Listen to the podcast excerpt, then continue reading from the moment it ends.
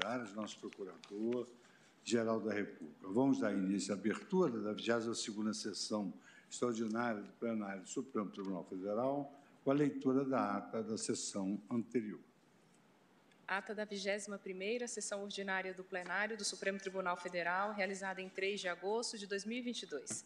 Presidência do senhor ministro Luiz Fux, presentes à sessão senhores ministros Gilmar Mendes, Ricardo Lewandowski, Carmen Lúcia, Dias Toffoli, Rosa Weber, Roberto Barroso, Edson Fachin, Alexandre de Moraes, Nunes Marques e André Mendonça.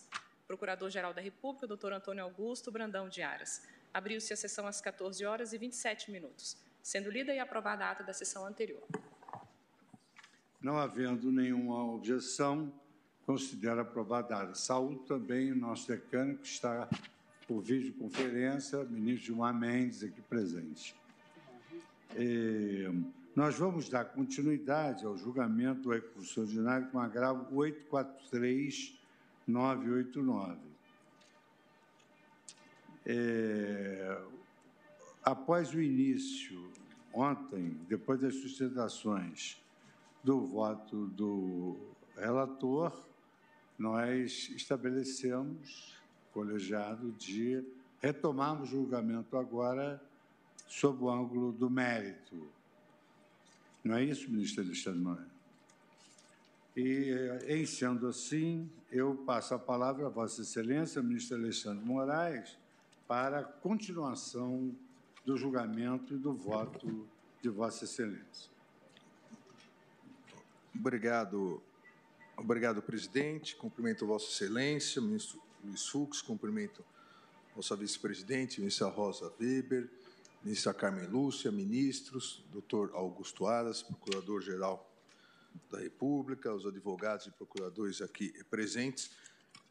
Como Vossa Excelência disse, presidente, ontem eu iniciei uma rápida introdução com alguns números e estatísticas e, principalmente, a delimitação da repercussão geral em relação àqueles dois pontos é, trazidos no, nesse recurso extraordinário.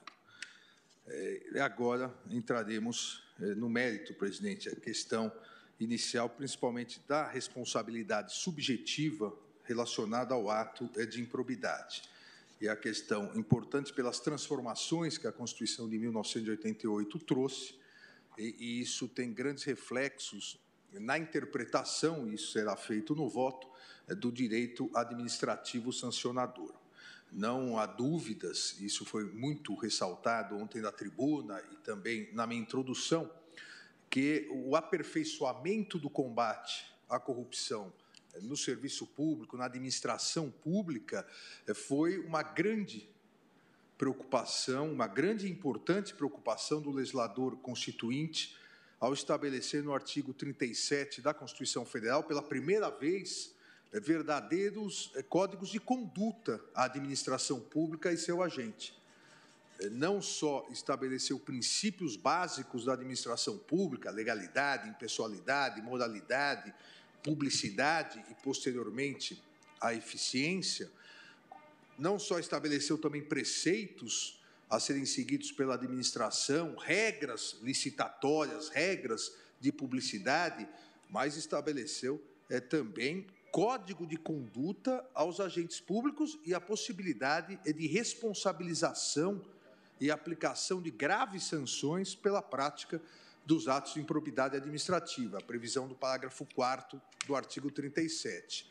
Foi a primeira vez em que, no texto constitucional brasileiro, primeira vez em que se constou o termo ato de improbidade não desde lá de trás da lei Bilac Pinto havia a possibilidade de responsabilização dos agentes públicos, mas houve a constitucionalização dessa determinação, não diria nem previsão, dessa determinação do legislador estabelecer uma lei que pudesse sancionar e sanções graves, como também dito da tribuna, pudesse sancionar os agentes públicos que praticassem o ato de improbidade.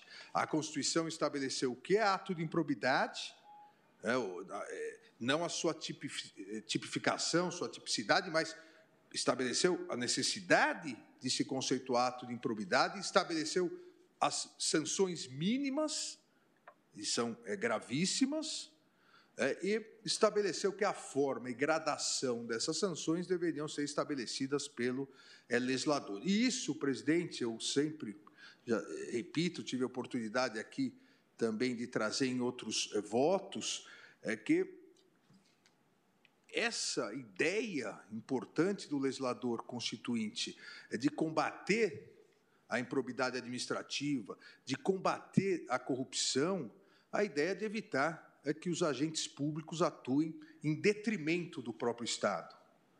A corrupção é, corrói a República, a, corrupção corrói a própria essência é, da democracia. Já é, Platão, na célebre e clássica obra República, já defendia a punição e o afastamento da vida pública aos agentes corruptos. É, dizia Platão é, que é, da necessidade de se fixar uma regra proibitiva para que agentes públicos não se deixassem induzir por preço nenhum a agir em detrimento dos interesses é, do Estado. Essa foi a ideia da previsão constitucional de combate à improbidade. Não só sancionar, mas também impedir que continuasse é, na vida pública, seja com a perda do cargo, a perda do mandato, seja com depois a inelegibilidade. O combate à corrupção, o combate à ilegalidade, o combate à imoralidade é, no seio do poder público é, é imprescindível porque a corrupção tem graves reflexos na carência dos recursos públicos para a implementação de inúmeras políticas públicas de qualidade. É, infelizmente, a corrupção ela é a causadora, se não a causa é, imediata, mas é a causa mediata é de inúmeras mortes, inúmeras mortes em virtude é, de falta de recurso para a saúde pública, falta de recurso para a segurança pública, falta de recurso para a infraestrutura de estradas, é a causadora imediata é dessas é, mortes. A, corrupção é negativa é, do Estado é, constitucional. O Estado constitucional tem por missão a manutenção da retidão, a honestidade na conduta dos negócios públicos, porque quem desvia recursos públicos é quem desvia os recursos necessários para efetiva e eficiência, efetiva e eficiente prestação de serviços, não só, presidente, não só corrói aquele que desvia os recursos necessários para a prestação dos serviços públicos, não só corrói os pilares do Estado de Direito, é, mas também contamina a necessária legitimidade dos detentores de cargos públicos. E isso afeta a democracia. Nós vimos, lamentavelmente, é, passamos por uma longa fase um combate à corrupção, é, um combate efetivo à corrupção, afastamento de diversos agentes públicos, e isso acabou é, corroendo, inclusive em pesquisas realizadas, a legitimidade desses próprios detentores de cargos públicos, e essa legitimidade é, a importância e a valorização dos detentores de mandatos eletivos é vital para a preservação da democracia representativa. Aqui também é, esse reflexo é, da corrupção em relação à República também sempre foi salientado historicamente por inúmeros pensadores, e cito um deles aqui, Marco Túlio Cícero, no seu manual de candidato às eleições, que mostra essa dupla consequência da corrupção. É, Cícero dizia que fazem muito mal à República os políticos corruptos, pois não apenas se impregnam de vícios eles mesmos, mas os infundem na sociedade. E não apenas a prejudicam por se corromperem, mas também por a corromperem e são mais nocivos pelo exemplo do que pelo crime. E essa ideia de combater essa nocividade do exemplo, do mau exemplo que agentes públicos dão ao se corromperem, essa ideia foi trazida pela Constituição de 1988, essa inovação, ao permitir tratamentos sancionatórios diferenciados entre os atos ilícitos em geral e os atos de improbidade administrativa. E aqui uma outra questão importante que reflete numa mudança, e vou tratar mais detalhadamente daqui a pouco, mas uma mudança esdrúxula que a lei pretendeu dar, dizendo que a ação de improbidade não é uma ação civil. Ou é ação civil, ou ação penal, ou ação trabalhista. Trabalhista não é, penal também não é. Então, é ação o quê? É, não existe ação administrativa. Foi uma tentativa, e nós vamos verificar aqui, uma tentativa é de contaminar a discussão sobre retroatividade ou não. Diga, presidente. O professor Frederico Marques, nas suas instituições sempre relembradas, ele afirmava exatamente isso. As lides, ou são lides penais, ou são lides civis, assim compreendidas, tributárias, administrativas, comerciais, etc. Só para acrescentar o que É, exatamente, presidente. Porque senão fica no limbo. Ah, então a ação, a ação de improbidade é uma ação que. E, e nesse aspecto, a lei foi é, extremamente incoerente. Porque, ao mesmo tempo que diz ação por improbidade não é ação civil, aí vai no artigo 17 manda aplicar o Código de Processo Civil e, ao mesmo tempo, só concede a legitimidade para o Ministério Público propô-la, que, nos termos do artigo 129, inciso 2 e 3, pode propor ação civil para a defesa do patrimônio público. Ou seja, vai né, e foi, voltou e não saiu do lugar. Não saiu do lugar por quê?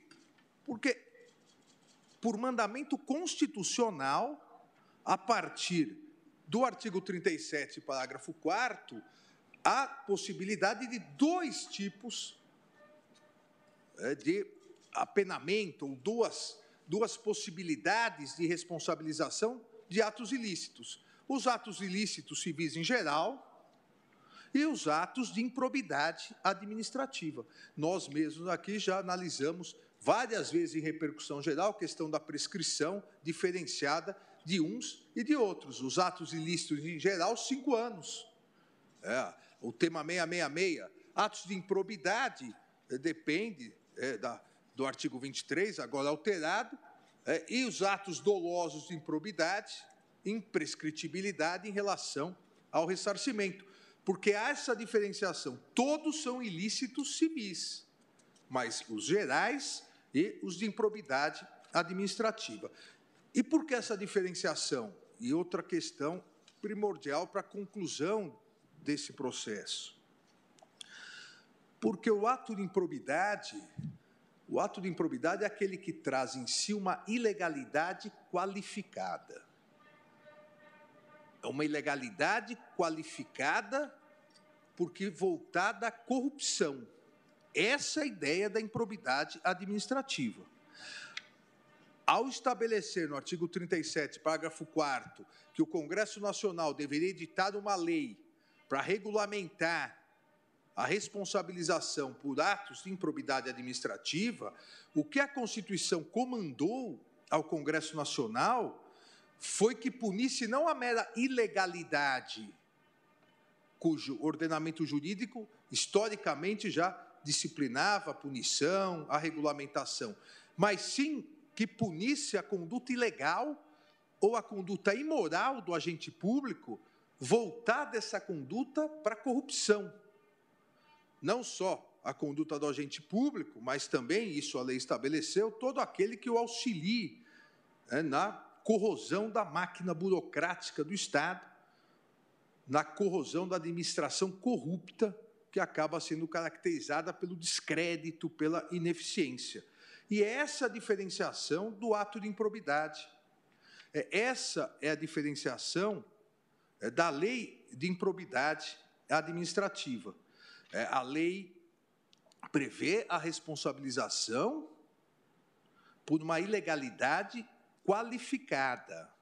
A punição, consequentemente, é mais severa ao agente público corrupto que se utiliza é, do cargo é, ou para enriquecer ilicitamente, o artigo 9, ou para causar prejuízo ao erário, o artigo 10, ou para atentar contra princípios e preceitos da administração, é o artigo 11.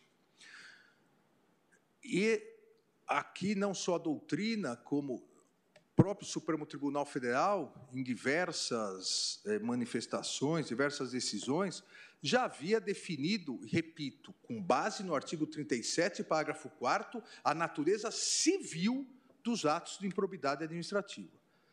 É definirmos, ou eu diria, reafirmarmos a natureza civil dos atos de improbidade administrativa, é, essa reafirmação é essencial para análise da possibilidade ou não de aplicação retroativa das previsões da nova lei. No caso aqui, a questão é da, da culpa, dole culpa, e a questão é da prescrição.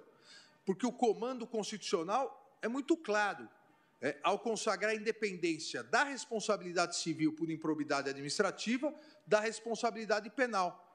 Porque no artigo 37, parágrafo 4 a Constituição estabelece é que os atos de improbidade administrativa importarão em perda do mandato, suspensão dos direitos políticos, é, ressarcimento é, ao erário público, sem prejuízo da ação penal cabível. Ou seja, não é por mais grave que sejam as sanções, não é ação penal e não são sanções penais, tanto que não são sanções privativas da liberdade. Cito aqui, presidente, é doutrina, doutrina larga, doutrina que aponta a natureza civil é, dos atos de improbidade é, administrativa, e cito, como eu disse, é, essa esdrúxula tentativa, eu diria até uma maneira inexplicável, é que a Lei 14.230 pretendeu, em seu artigo 17d, excluir a natureza civil da ação de improbidade.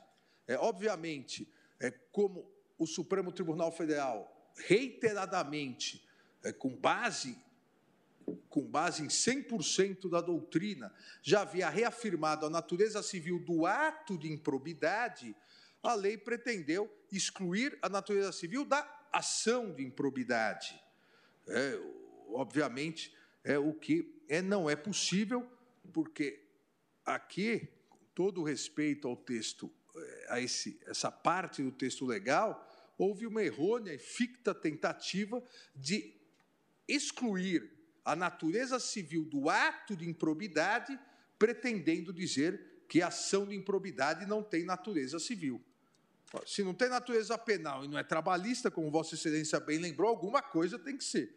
É, e, obviamente, há 30 anos, há mais de 30 anos, é pacífica a sua natureza é, civil. A lei não tem e não teve a força de excluir a natureza civil do ato de improbidade e de suas sanções.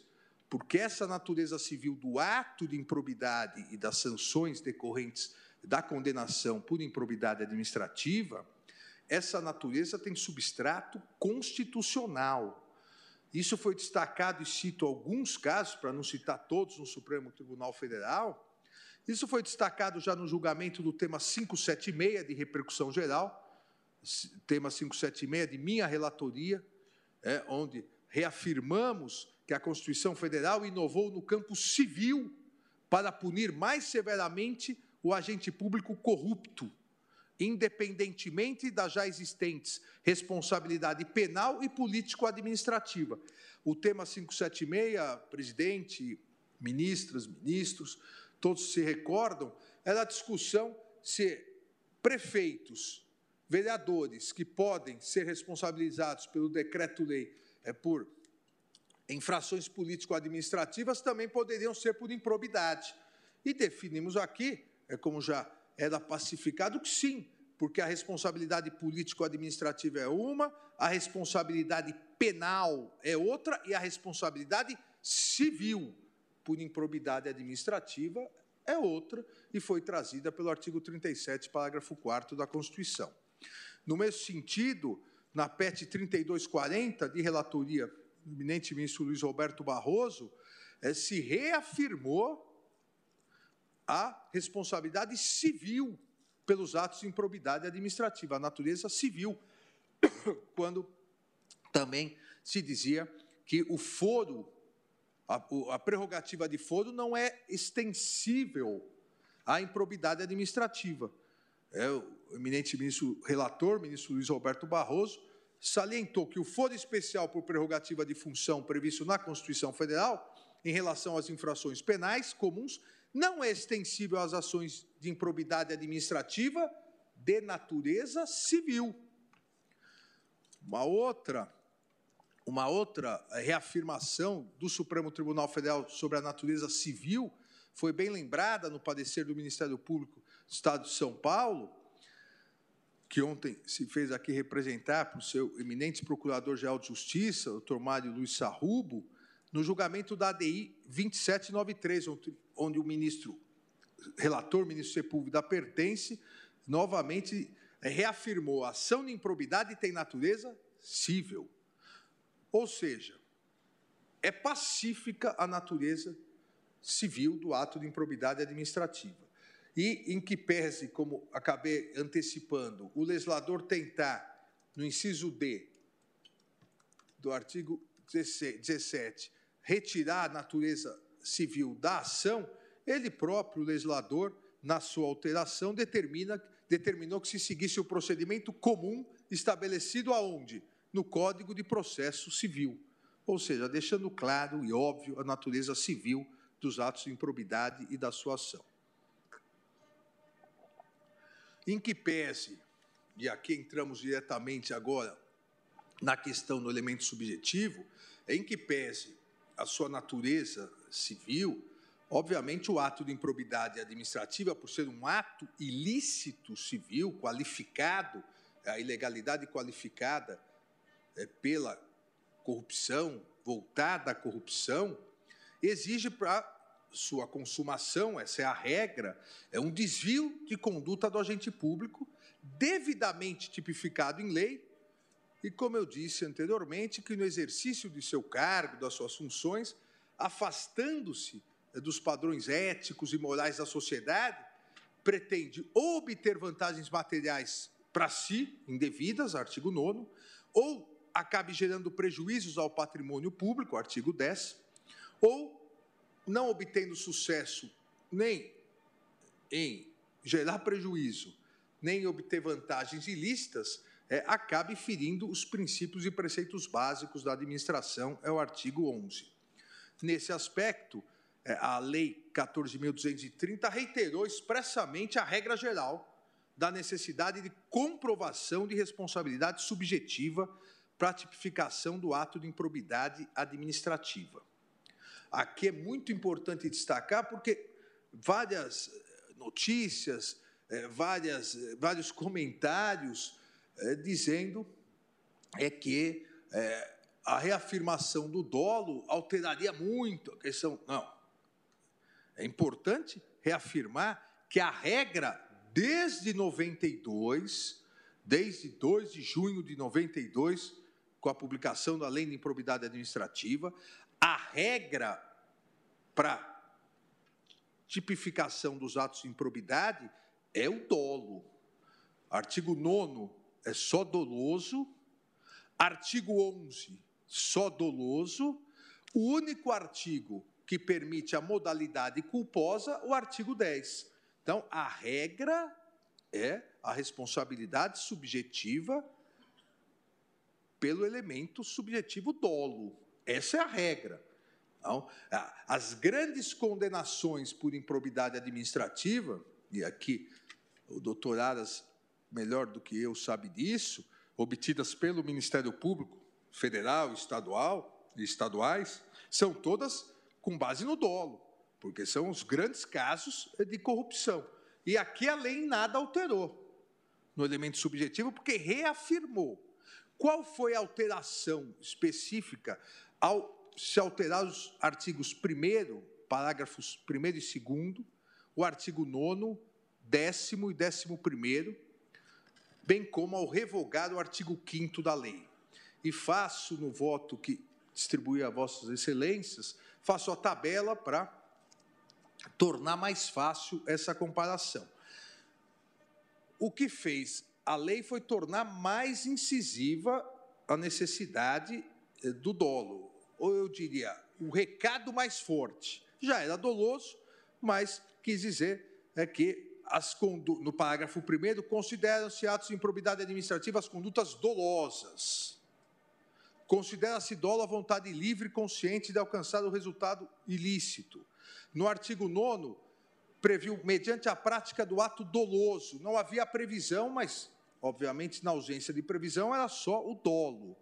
E a grande alteração, e é essa discussão central, a redação originária do artigo 10 da Lei de Improbidade dizia: constitui ato de improbidade administrativa que causa lesão ao erário qualquer ação ou omissão dolosa ou culposa que enseje perda patrimonial, desvio, apropriação, malbaratamento, etc. Veio o artigo 10, agora a nova redação, que diz: constitui ato de improbidade administrativa que causa lesão ao erário qualquer ação ou omissão dolosa. Houve a exclusão da forma culposa. É, essa é a grande, essa foi a grande alteração é, da legislação. A reafirmação de que todos os artigos, os três artigos que tipificam condutas para o ato de improbidade, são eminentemente dolosos, essa reafirmação eh, entendeu o Congresso Nacional ser necessário para afastar a responsabilidade objetiva, para afastar a possibilidade de imputações objetivas. É, ocorreu um caso de corrupção. Você é o prefeito, ocorreu na sua prefeitura, ou você é o governador, ocorreu no governo do estado, você automaticamente está responsabilizado. Olha, a responsabilidade objetiva no campo da improbidade administrativa não é aceita. Não era aceita nesses 30 anos e continua não sendo aceita. Há necessidade de se comprovar dolo ou, até então, dolo ou culpa no artigo 10. E eu cito aqui, presidente, diversos eu cito diversos precedentes do STJ e do próprio Supremo Tribunal Federal, é, onde se reafirma a necessidade da demonstração do elemento subjetivo. A necessidade do dolo e, excepcionalmente, no caso do artigo 10, da culpa.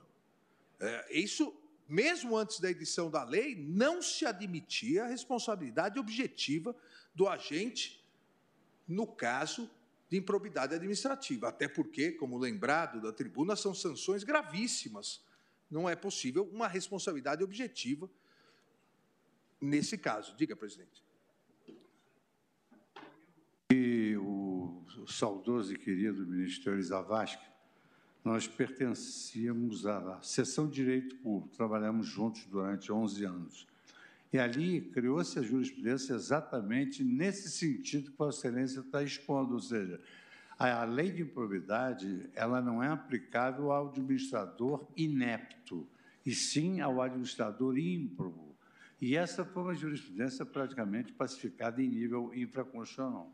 Exato, presidente. Tanto que cito, cito vários, vários precedentes aqui, de relatoria de Vossa Excelência, de relatoria do saudoso ministro eh, Teori, de relatoria do ministro Mauro Campbell, que exatamente foram os três ministros que construíram essa jurisprudência. E por todos cito aqui no voto um, um, julgado, um recurso especial de relatoria de Vossa Excelência, veja, 2010, reafirmando isso, onde Vossa Excelência é, coloca aqui, é, eu, eu, vou é, resumir, mas coloca aqui: o elemento subjetivo é essencial à caracterização da improbidade administrativa, à luz da natureza sancionatória da lei de improbidade, o que afasta dentro do ordenamento jurídico a responsabilidade objetiva. Concluiu Vossa Excelência nesse RESP 1.130.198.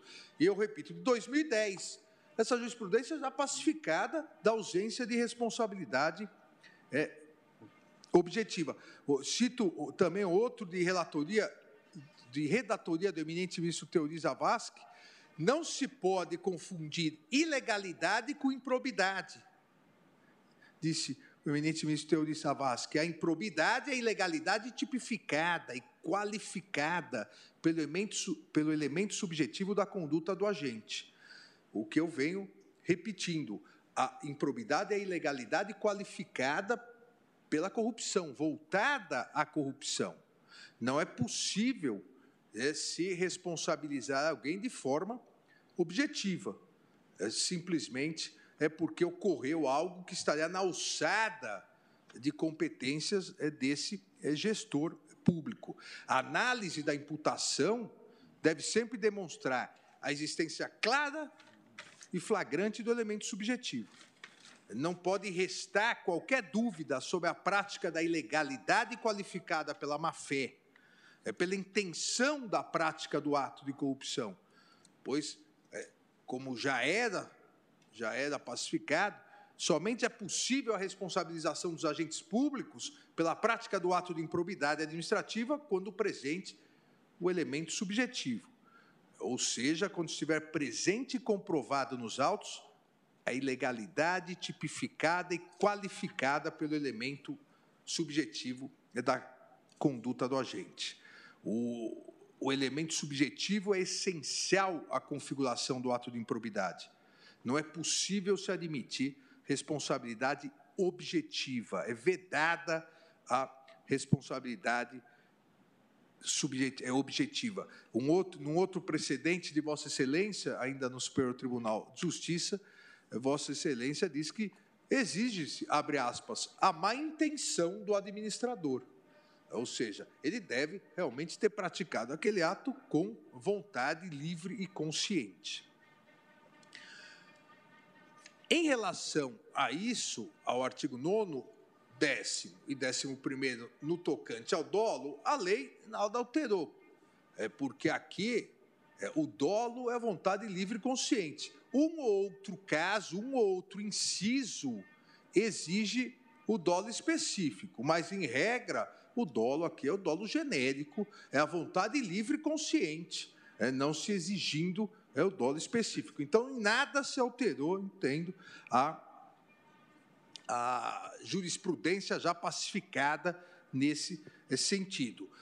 E repito, não continua não se admitindo responsabilidade objetiva no âmbito da aplicação da lei de improbidade administrativa. Recentemente, presidente, ministras, ministro, agora em janeiro desse ano, tive a oportunidade, já em dois casos, um, um em 21 de janeiro, outro em 25 de janeiro, em dois casos, de aplicando a nova lei, é, reafirmar o que a antiga lei já dizia. Mas é, como foram suscitados os artigos da nova lei, em dois agravos em recurso extraordinário, em um deles, é, de um acórdão, contra o acórdão do Tribunal de Justiça de São Paulo, é onde dei é, provimento, porque exatamente se tratava de responsabilidade, condenação por improbidade administrativa, mas por responsabilidade objetiva. É, e citei na decisão que já não era admitido antes e agora com a nova lei continua não sendo admitido. No, no voto, no voto eu, eu transcrevo até é, a questão é, para que vossas excelências possam melhor é, analisar é a questão de uma cidade interior de São Paulo, a construção de muros de alvenaria. E nessa construção de muros de alvenaria, depois se verificou que um material foi entregue errado, é, e não se atestou, e quem foi responsabilizado foi o prefeito, que não era a função dele conferir um material. É, então, dei provimento. Num outro caso, um agravo em recurso extraordinário, também esse de decisão do Tribunal de Justiça do Estado, da nossa eminente ministra decana, a ministra Carmen Lúcia, das Minas Gerais, eu mantive a decisão que o próprio Tribunal de Justiça é, do Estado de Minas Gerais é, já havia dito que a primeira instância havia condenado por responsabilidade objetiva, é que não se estabeleceu é, o liame entre o agente público e a conduta. é, ou seja, e reafirmou é, o, o, Tribunal de Justiça do Estado de Minas Gerais, a ilegalidade isoladamente considerada não configura ato de improbidade, sendo certo que a conduta violadora do artigo 11 necessita estar impregnada de má-fé por parte do administrador público. Então, nesse caso, também mantive. Mas, é, para demonstrar esses dois casos, que o que não se admitia antes, em termos de responsabilidade objetiva, não se admite agora.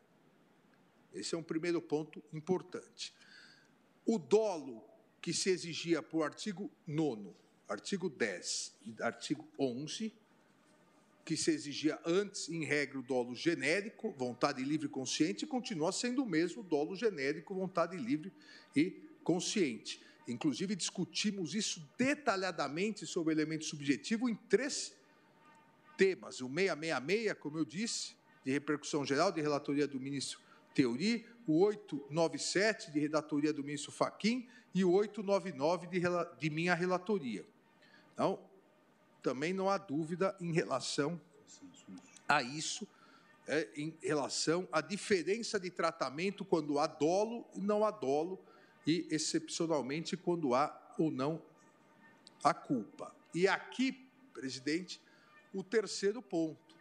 Se não é e não é admitida a responsabilidade objetiva, se a responsabilidade subjetiva pelo dolo, em regra genérico, continua sendo possível como era, o que se extinguiu com a nova lei é a possibilidade de responsabilização culposa por improbidade administrativa, ou seja, exigindo-se a presença do elemento normativo, culpa, no artigo 10. E essa discussão sempre foi muito grande. A doutrina, durante 30 anos, discutiu essa questão a doutrina divergia sobre a própria constitucionalidade dessa previsão, porque, sendo a improbidade administrativa uma ilegalidade qualificada voltada à prática de corrupção, a modalidade culposa poderia gerar, como às vezes gerou, verdade seja dita, a modalidade culposa poderia gerar tratamentos legais desproporcionais por equiparar figuras diversas para fins de mesma responsabilidade, responsabilidade grave. Quais condutas diversas? E Vossa Excelência bem antecipou no seu aparte. Poderia, como às vezes o fez, a modalidade culposa, equiparar atos de corrupção com atos de incompetência, com atos de inabilidade. O gestor corrupto é uma coisa. O gestor inapto, é, o gestor incompetente é outra coisa.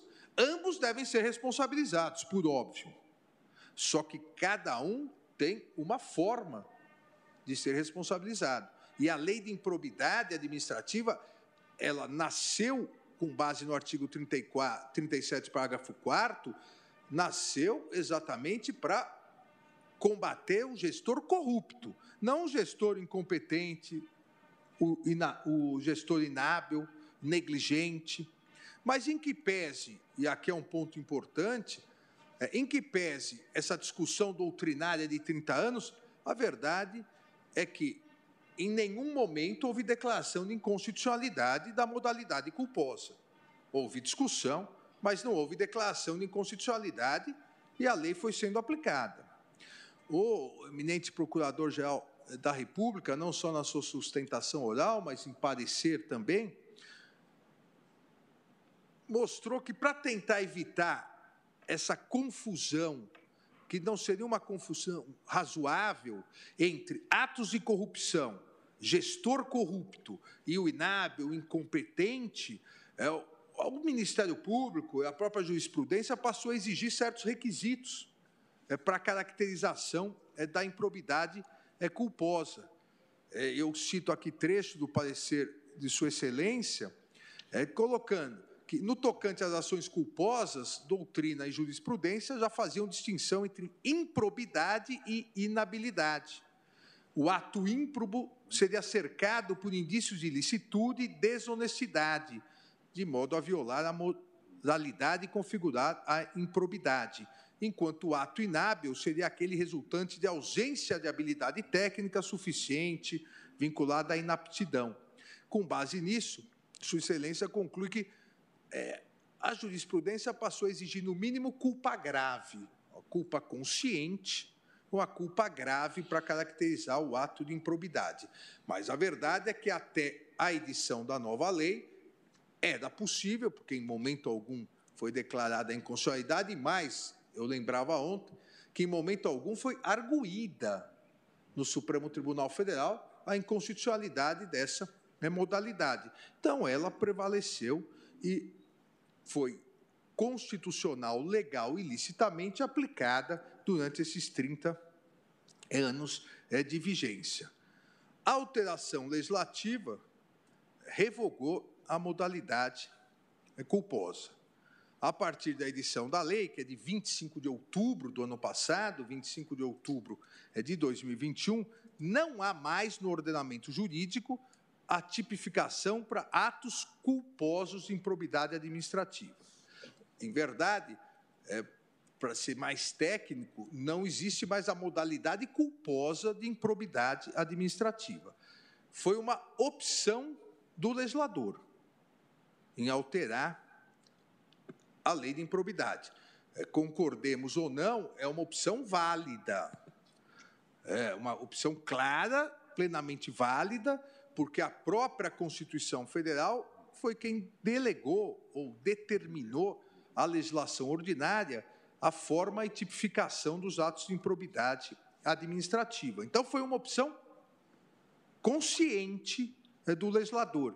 Eu, inclusive, cito no parecer preliminar de plenário sobre o projeto de lei é, que resultou é, na lei, na alteração da lei de improbidade, eu cito aqui parecer preliminar emitido pelo deputado Carlos Zaratini, que colocava essa necessidade de se retirar a improbidade culposa, porque estaria punindo o gestor inábil, incompetente.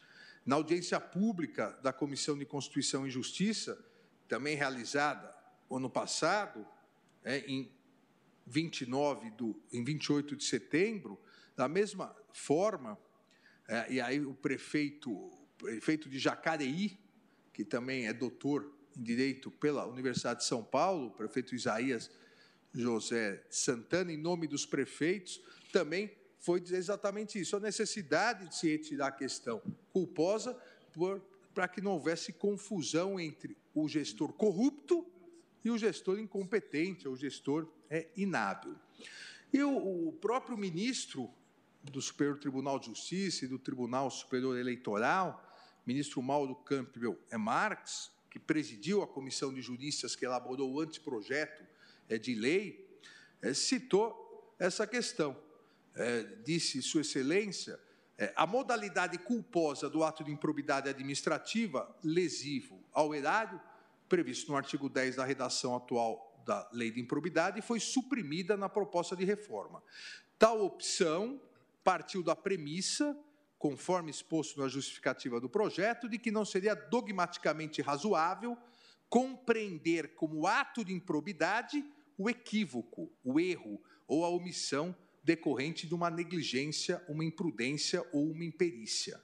Bem como explicitou que, evidentemente, tais situações não deixam de poder se caracterizar como ilícito administrativo, mas submetidas a outras é, sanções.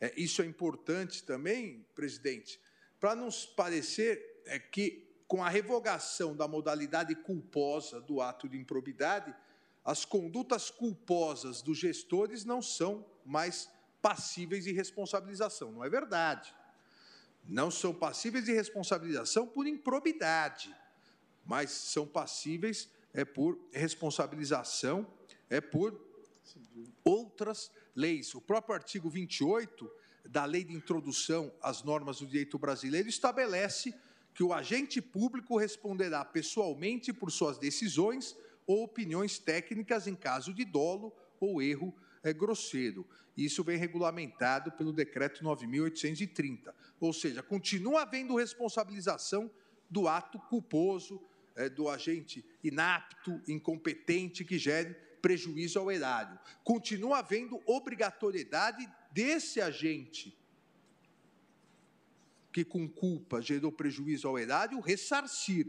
Agora, não é mais é, improbidade administrativa. Agora, presidente, ao revogar a modalidade culposa do ato de improbidade administrativa, a Lei 14.230 não trouxe qualquer previsão de uma anistia geral para todos aqueles que, nesses 30 anos de aplicação da lei de improbidade administrativa, foram condenados pela forma culposa. Essa é outra questão importantíssima. É, em 30 anos, não houve declaração de inconstitucionalidade da modalidade culposa, ela foi aplicada em diversos casos, a partir do devido processo legal. Aqueles condenados pela modalidade culposa, é, as sanções previstas na lei, não receberam uma anistia geral por parte da Lei 14.230, que, inclusive, apesar de sugestões da comissão de juristas, que, inclusive, preferiu afastar qualquer regra de transição é, não houve nenhuma regra é, de transição. Então, não há uma anistia geral e não houve nenhuma regra de transição. Exatamente por isso, não há uma norma expressa na lei que possa auxiliar o intérprete na aplicação da norma. E, no caso aqui, o Supremo Tribunal Federal, nessa interpretação sobre a revogação do ato de improbidade administrativa culposo em diversas situações, como ações de andamento, condenações transitadas ou não transitadas em julgado, é, condenações transitadas em julgado e que estão sendo executadas, a pessoa pagando, ressarcindo o erário. A Lei 14.230 somente estabeleceu uma genérica aplicação ao sistema de improbidade administrativa é, dos princípios constitucionais do direito administrativo sancionador. Ou seja, não previu anistia, não previu regra de transição, tentou retirar o caráter civil do ato de improbidade, mas como vimos, o caráter civil é inerente ao ato de improbidade administrativa pelo seu substrato constitucional do artigo 37, parágrafo 4 O que a lei fez foi estabelecer uma genérica aplicação do sistema de improbidade ao sistema de improbidade administrativa dos princípios constitucionais do direito administrativo sancionador. Olha, a partir da Constituição de 88, que, como eu iniciei dizendo, inovou em matéria de administração, não há Constituição no mundo que tenha um verdadeiro código de direitos e deveres da administração pública, como a nossa. O segundo maior artigo da Constituição Federal é o artigo 37, após o artigo 5 eh, da Constituição. É uma verdadeira declaração de direitos do administrado em relação ao administrador. A proteção do administrado em relação ao administrador. É com princípios, com preceitos, com regras, é com vedações. A partir disso, o direito administrativo sancionador, ele deixou de ser somente é, um subramo do direito administrativo para tratar de sanções a serem aplicadas na relação administração e administrador, mas passou a ser um direito também protetivo é, àqueles é, que sofrem sanções no sentido da aplicação integral do devido processo legal da ampla defesa e do contraditório. Mas, e as inovações da Constituição assim determinaram, o direito administrativo sancionador, como todo direito administrativo, ele é voltado para a proteção da administração pública. Ele é voltado para a proteção da legalidade, da impessoalidade, da moralidade, da publicidade da administração pública em que pese ser sancionador, ele é voltado exatamente é, para isso, para garantir a lisura, a honestidade da administração pública. E o direito administrativo sancionador, e aqui eu faço uma diferença que acho importante em relação ao direito penal, porque não se pode querer aplicar as regras do direito penal, todas as regras, ao direito administrativo sancionador. O direito penal, em que pese ambos serem o ius puniendi do Estado, o direito penal, ele tutela é, a liberdade e jurisdicionalmente aplicado, jurisdicionalmente aplicado em ações judiciais, em ações criminais. O direito administrativo sancionador, ele é aplicado na esfera administrativa. Querer puxar isso é, para a esfera civil, para o ato de improbidade administrativa, simplesmente para, a partir daí, numa triangulação, dizer, ó, direito administrativo sancionador é semelhante ao direito penal. Se é semelhante ao direito penal e agora se aplica aos ilícitos civis, vamos aplicar todas as normas de direito penal ao direito civil. Obviamente, isso não é possível. É, as, o sistema de improbidade, ao sistema de improbidade se aplicando o direito administrativo sancionador, significa que aqui os ilícitos civis devem ter uma tipicidade mais fechada, protetiva, inclusive, daquele que é acusado. As regras procedimentais devem garantir ampla defesa, o contraditório, e houve, inclusive, alteração, que não é caso aqui, não é impugnado, mas houve alterações é, para que o procedimento garanta uma defesa maior, mas em momento algum isso significa automaticidade de aplicação das regras do direito penal ao direito civil, é, tentando se triangular algo é que não é possível. Exatamente porque o direito administrativo sancionador, por ser subramo do direito administrativo, deve ter a finalidade também de proteger a administração pública é, da corrupção, é, das, das condutas lesivas ao erário público. Dessa forma, para análise da retroatividade ou irretroatividade é, da norma mais benéfica, trazida pela Lei 14.230, ou seja, da revogação do ato de improbidade administrativa culposo, me parece que são cinco pontos que devem ser é, esses que estamos tratando aqui, em, em conclusão, cinco pontos que devem ser interpretados em conjunto.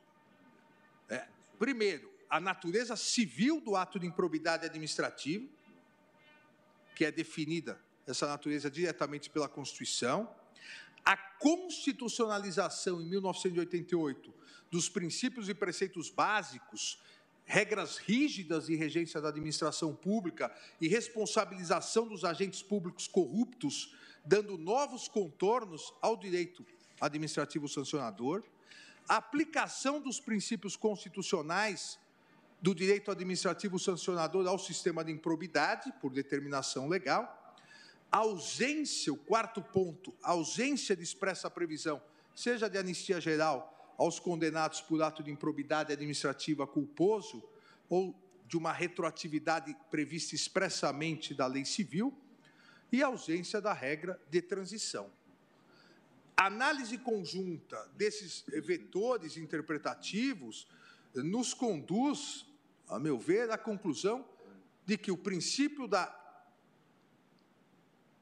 retroatividade da lei penal mais benéfica consagrado no inciso 40 é, do artigo 5 da Constituição Federal, que diz: a lei penal não retroagerará, salvo para beneficiar o réu, não tem aplicação aqui automática para responsabilidade por atos ilícitos civis de improbidade administrativa, por ausência de expressa previsão legal e sob pena de desrespeito à constitucionalização das regras rígidas de regência da administração pública e de responsabilização dos agentes públicos corruptos.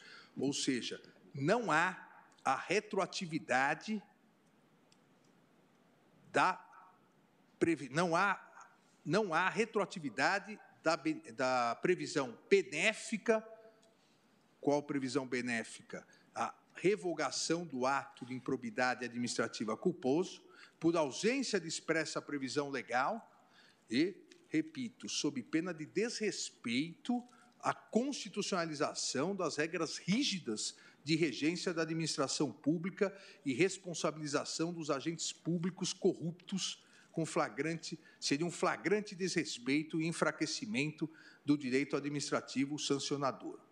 O inciso 40 deve ser interpretado em conjunto com o inciso 36, ambos do artigo 5 da Constituição Federal.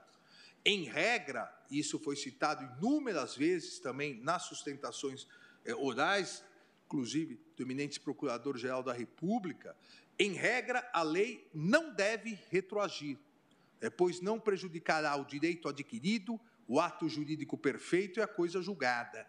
Inclusive no campo penal. Essa é a regra também no campo penal.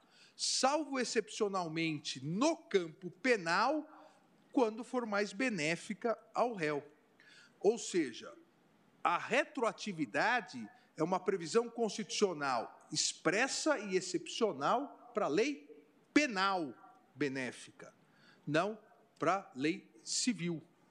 O artigo 6 é, da LINDB também estatui a irretroatividade das leis, ao estabelecer a lei em vigor terá efeito imediato e geral, respeitados o ato jurídico perfeito, o direito adquirido e a coisa julgada.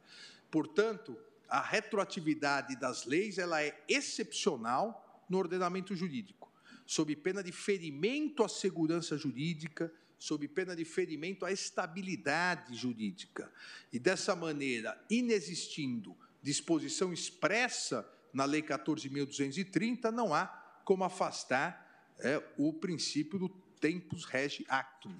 Ou seja, o tempo rege o ato, a lei veio, a lei passa a valer daqui é para frente. A norma constitucional que estabelece a retroatividade da lei penal, mais benéfica, como sabemos, por fundar-se em peculiaridades únicas do ramo do direito penal, não deve, então, ser aplicada automaticamente a leis de caráter civil ou outras leis.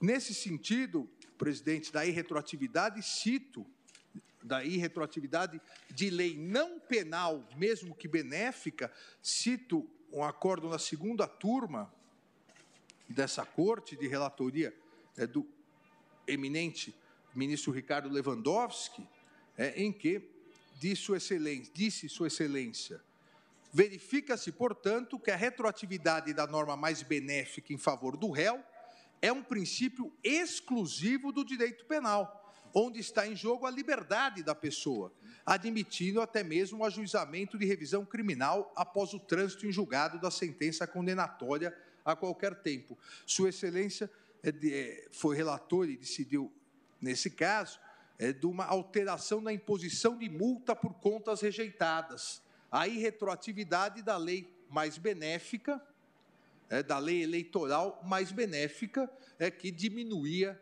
é, o valor é, das multas. É, nesse precedente, como disse o, eminente ministro Ricardo Lewandowski, realçou que, abre aspas, na, na, na análise de um fato determinado, deve ser aplicada a lei vigente na sua época, é, fecha aspas. Cito outros precedentes dessa corte que tem sufragado o princípio do tempo rege o ato em diversos é, julgamentos. É, cito aqui um RE de relatoria do eminente ministro é, Gilmar Mendes em relação a questões previdenciárias, cito um outro de relatoria do eminente ministro Roberto, Luiz Roberto Barroto, Barroso em relação a, a questões é, tributárias. A norma mais benéfica prevista pela Lei 14.230, então, que é a revogação da modalidade culposa do ato de improbidade administrativa, portanto, não é retroativa e, consequentemente, é, não tem incidência em relação à eficácia da coisa julgada, nem tampouco durante o processo de execução das penas e seus incidentes.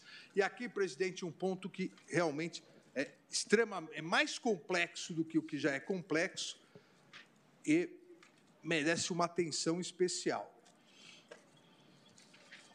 A questão da irretroatividade, ela está ligada a duas outras questões.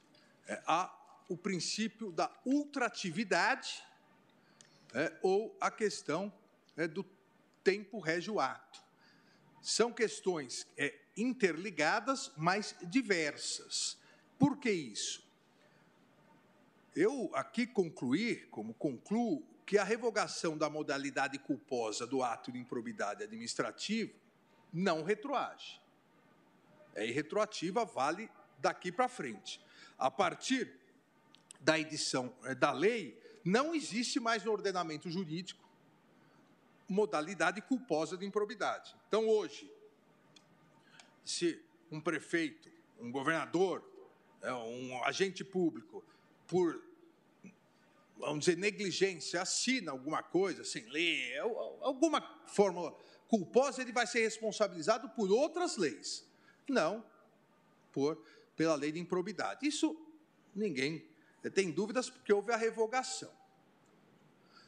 Se não retroage, e nós temos que entender o que é essa não retroatividade, se não retroage, porque deve respeito ao ato jurídico perfeito, é, ao direito adquirido e à coisa julgada, obviamente, aqueles condenados com trânsito em julgado por ato de improbidade administrativa culposo, é, a lei não retroage e não alcança a coisa julgada.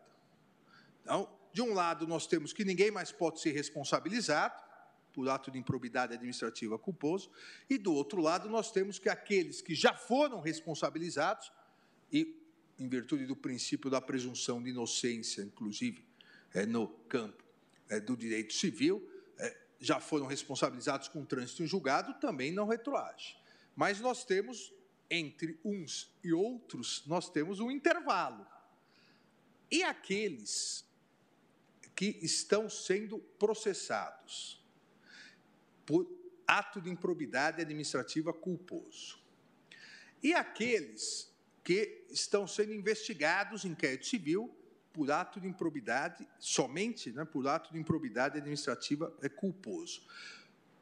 Como se dá isso?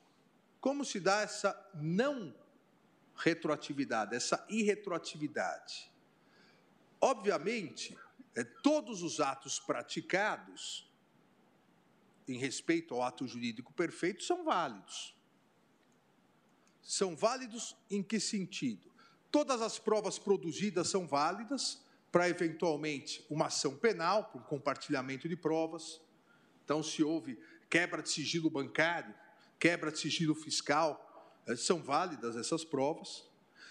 Todas as medidas tomadas não podem ser como ilegais, em virtude da revogação do ato de improbidade culposo, porque até aquele momento o ato jurídico perfeito está garantido. Mas pergunto eu, haverá a ultratividade ou extratividade da lei revogada? O que, que significa essa questão da ultratividade da lei revogada? Poderá ele continuar a ser processado por um ato de improbidade que não mais existe? Até aquele momento, tudo válido, mas poderá, daqui um mês, dois meses, o juiz condená-lo por um ato de improbidade culposo que hoje não mais existe no ordenamento jurídico, porque no momento da prática do ato existia? Entendo que não, presidente. E aqui não se trata de retroatividade, aqui se trata de não ultraatividade de uma lei revogada. A, a questão da ultraatividade da lei revogada necessita sempre de expressa previsão legal uma vez revogada a lei, não é possível é, manter a sua aplicação. Tudo que foi feito é considerado legal, mas não é mais possível é, a mantença disso, porque volta a questão. A lei é retroativa. Se a lei é irretroativa, tempo rege o ato. No momento que o juiz hoje vai sentenciar O tempo rege o ato. Qual lei que ele pode aplicar? Aquela que está em vigor. E a que está em vigor não prevê mais o ato de improbidade administrativa é culposo. O que não significa que as investigações e as ações em andamento somente por atos administrativos culposos devam ser imediatamente extintas. Até porque há necessidade de se analisar se nesses casos não há o dolo eventual. Porque o artigo 10 permite, em várias das suas condutas, o dolo eventual. E nós sabemos que a culpa consciente e o dolo eventual são extremamente próximos. É, se se comprovar que uma conduta, mesmo que imprudente, negligente, mas foi feita com má fé, ou no mínimo, é, é o exemplo clássico do dolo eventual, o gestor é, falou, entre aspas, o dane-se, é, vislumbrou o resultado, mas não se preocupou com o resultado, é o dolo eventual. Então, esses casos em andamento devem ser analisados caso a caso. Mas, em virtude da inexistência da ultratividade de uma lei revogada, em virtude do princípio do tempo rege o ato, a irretroatividade da lei, ela atinge cada ato jurídico perfeito. Mas, a partir de cada ato jurídico perfeito, a própria irretroatividade diz: o tempo rege o ato. A partir de agora é, é a nova lei.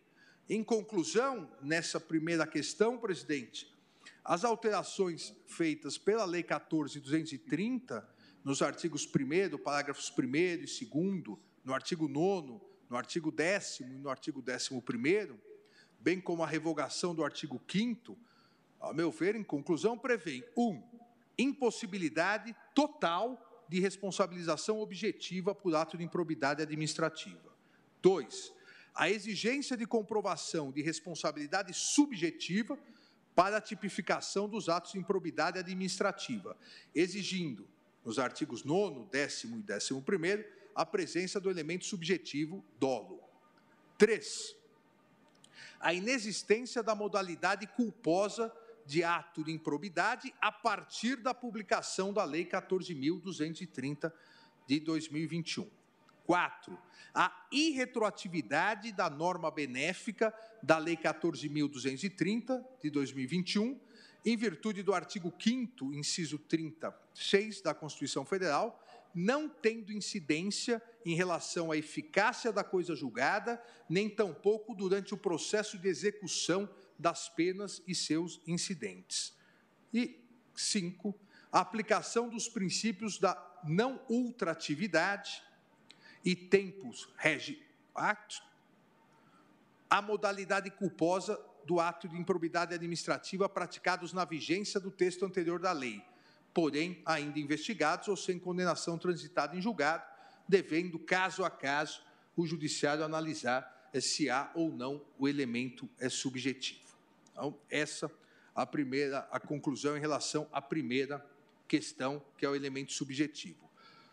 Em relação ao sistema prescricional. Posso seguir, presidente? Acho que mais 15 minutos eu termino. É, Vossa Excelência tem a palavra.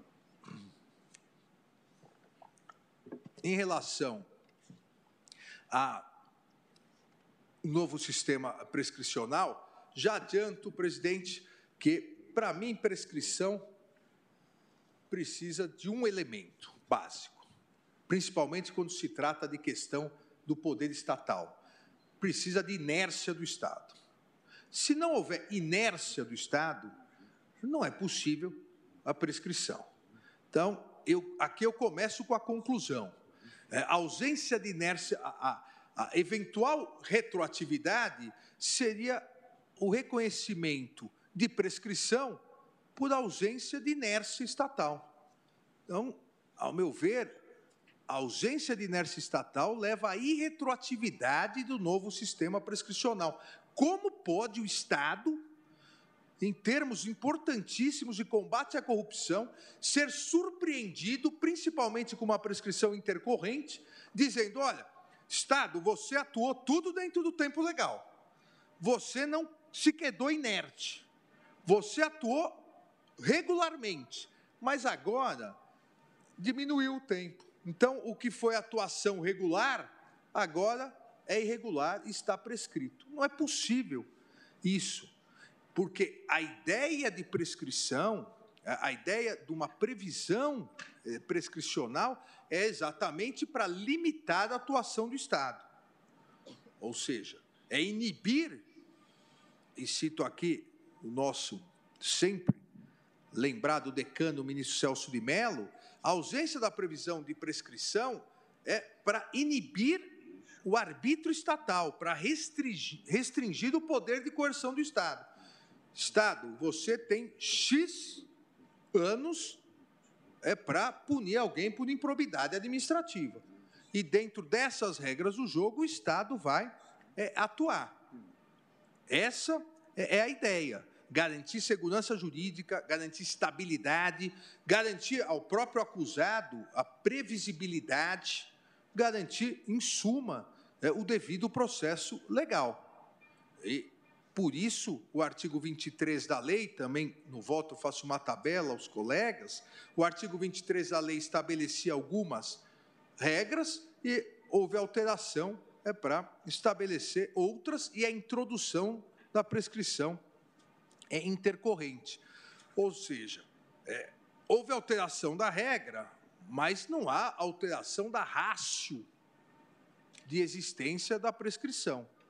Os prazos prescricionais previstos em lei garantem a segurança jurídica, a estabilidade e a previsibilidade do ordenamento jurídico.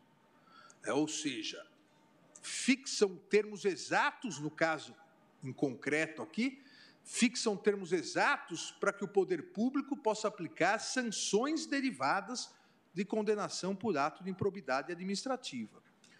Prescrição é o perecimento dessa pretensão punitiva ou da própria pretensão executória, em virtude do quê? Da inércia do Estado. É, o, há, um, há um clássico, um livro clássico, Câmara Leal, sobre decadência e prescrição, que diz exatamente isso. O que se pune é inércia, o que se pune é omissão. É isso que se pune. O Estado foi inerte, o Estado foi omisso. Sem inércia não há prescrição. Sem inércia não há sancionamento ao titular da pretensão punitiva. Sem inércia não há possibilidade de se afastar a proteção à probidade, a proteção à probidade ao patrimônio público. Por que eu insisto nisso? Não é possível se pretender, sob pena de desrespeito, a própria ideia de prescrição, de proteção ao patrimônio público, de ato jurídico perfeito. Não é possível se pretender olhar para trás, retroativamente, e dizer: Estado, poder público, você atuou tudo corretamente dentro dos prazos. Você não perdeu por inércia, você não perdeu o seu direito de punir você vai perder seu direito de punir, porque agora, retroativamente, nós diminuímos o prazo. Ora, não é possível isso. Há, há um. Há um, um, uma citação interessante, que agora eu não consigo achar, mas que diz é, exatamente é isso, que a retroatividade da prescrição é, acaba ignorando, é, surpreendendo retroativamente o Estado. A irretroatividade é, seria um flagrante, a irretroatividade, perdão, é flagrante aqui em respeito ao poder público. E achei a citação do professor Humberto Teodoro Júnior, é uma citação interessante que diz: que é a irretroatividade dos prazos prescricionais. Somente assim se evitará o risco do absurdo de provocar a lei superveniente a surpresa de uma prescrição consumada retroativamente. Ora, o Estado é surpreendido por uma lei nova que diz: Estado, na verdade você nem sabia, mas você estava inerte. Você estava inerte porque o prazo era de cinco anos, agora é dois, você atuou no terceiro. Ou seja, como diz o professor Humberto Teodoro Júnior, o absurdo da lei superveniente provocar uma surpresa retroativamente. Não é possível isso, não é possível essa é, retroatividade. E aqui, presidente, há vários precedentes é, da Corte. Na primeira turma dessa Corte, no qual Vossa Excelência nos dava o prazer da presença, e em breve retornará, com certo prejuízo da turma pela perda da eminente ministra Rosa Weber. Acho que o ministro Luiz Roberto Barroso concorda comigo. Plenamente. Acompanha o relator. Oh, então, vou pensar bem se eu vou para a plenária. Não, não, nós estamos de braços abertos, presidente.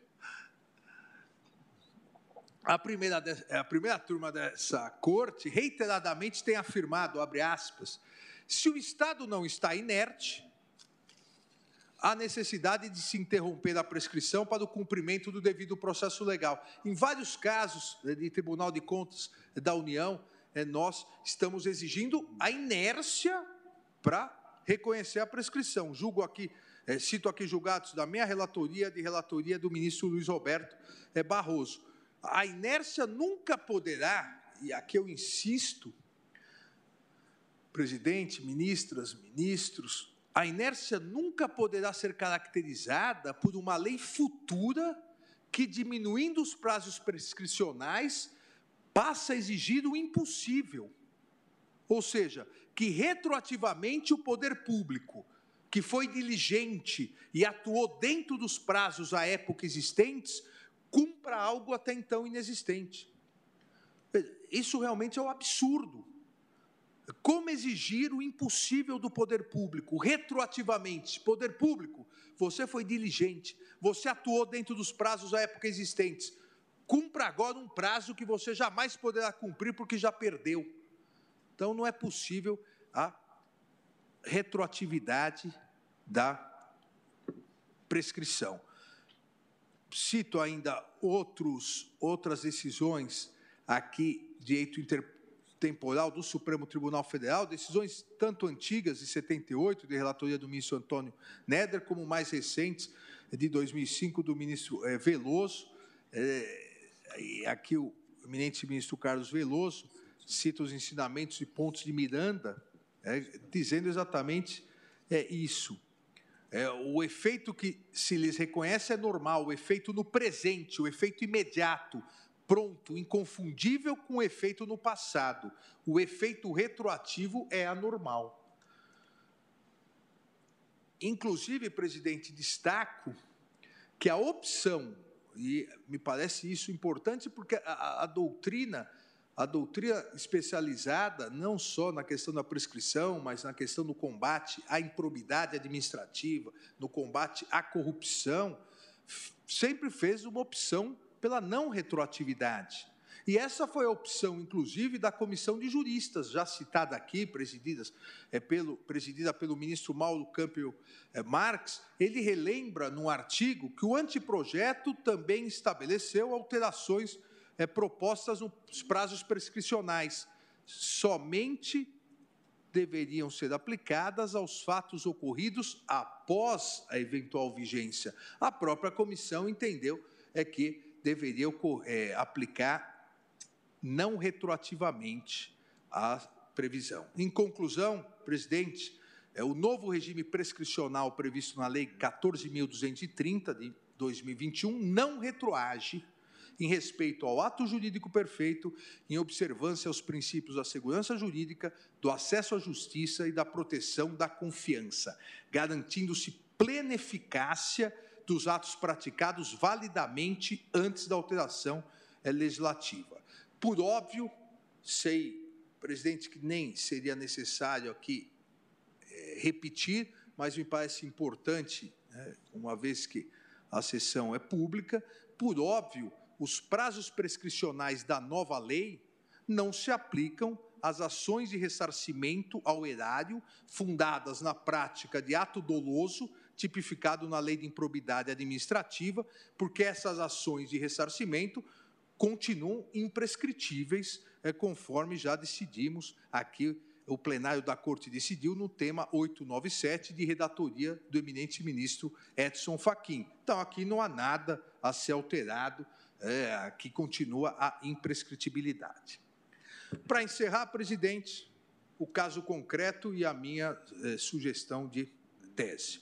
No caso concreto, como relatado, eu vou recordar rapidamente, porque foi dito ontem, na origem, o INSS ajuizou ação civil pública por ato de improbidade previsto no artigo 10, caput, dos incisos 1, 10 e 12 da Lei de Improbidade Administrativa, com o objetivo de condenar a ré Rosemary Terezinha Córdova ao ressarcimento dos prejuízos sofridos em razão de sua atuação culposa, negligente, segundo o INSS, como procuradora contratada para defender em juízo os interesses do INSS. Absolvida em primeira instância, em segunda instância, anulada a decisão para que retornasse para instrução probatória, pede a recorrente o reconhecimento da prescrição, uma vez que esse Supremo Tribunal Federal, no tema 666, já decidiu que é, os atos aqui culposos, como não é um ato, não, a imputação não foi por ato doloso, é, não se aplicaria é, o tema 897 da imprescritibilidade. Se aplicaria o tema 66, 666, cinco anos. Pede a prescrição. Aqui, presidente, eu dou provimento ao recurso extraordinário e, na verdade, eu dou provimento por dois motivos. Primeiro, exatamente porque não houve, não, ela nem chegou a ser condenada e, na verdade, a última decisão foi uma absolvição é, por ato de improbidade culposo. E a partir é, da, da não ultratividade é, da lei anteriormente revogada, não seria possível reiniciar uma instrução por um ato que não existe mais. Mas, independentemente disso, também o pedido expresso é pelo reconhecimento da prescrição. E os ilícitos civis, em geral, eles têm um prazo prescricional de cinco anos. Então, eu dou provimento ao recurso extraordinário para extinguir a presente ação. Fixo para fins, ou sugiro para fixação é, de repercussão geral, é a seguinte tese com quatro tópicos. Primeiro tópico: é necessária a comprovação de responsabilidade subjetiva para a tipificação dos atos de improbidade administrativa, exigindo-se nos artigos 9, décimo e décimo primeiro da Lei de Improbidade Administrativa a presença do elemento subjetivo, dolo. 2. A norma benéfica da Lei 14.230 de 2021 revogação da modalidade culposa do ato de improbidade administrativa é irretroativa, em virtude do artigo 5 inciso 36 da Constituição Federal, não tendo incidência em relação à eficácia da coisa julgada, nem tampouco durante o processo de execução das penas e seus incidentes. 3. Aplicam-se os princípios da não ultratividade e tempus regi actum aos atos de improbidade administrativa culposos praticados na vigência do texto anterior da lei, porém sem condenação transitada em julgado, em virtude de sua revogação expressa pela Lei 14.230, devendo o juízo competente analisar eventual má-fé ou dolo eventual por parte do agente. Quatro, o novo regime prescricional previsto na Lei 14.230 de 2021 é irretroativo em respeito ao ato jurídico perfeito, em observância aos princípios da segurança jurídica, do acesso à justiça e da proteção da confiança, garantindo-se a plena eficácia dos atos praticados validamente antes da alteração legislativa. É o voto, presidente. Muito obrigado, ministro Alexandre Moraes. Notada a conclusão do seu voto, em razão das audiências, eu suspendo a sessão pelo tempo regimental, então retomaremos os trabalhos com a votação dos demais componentes do colegiado.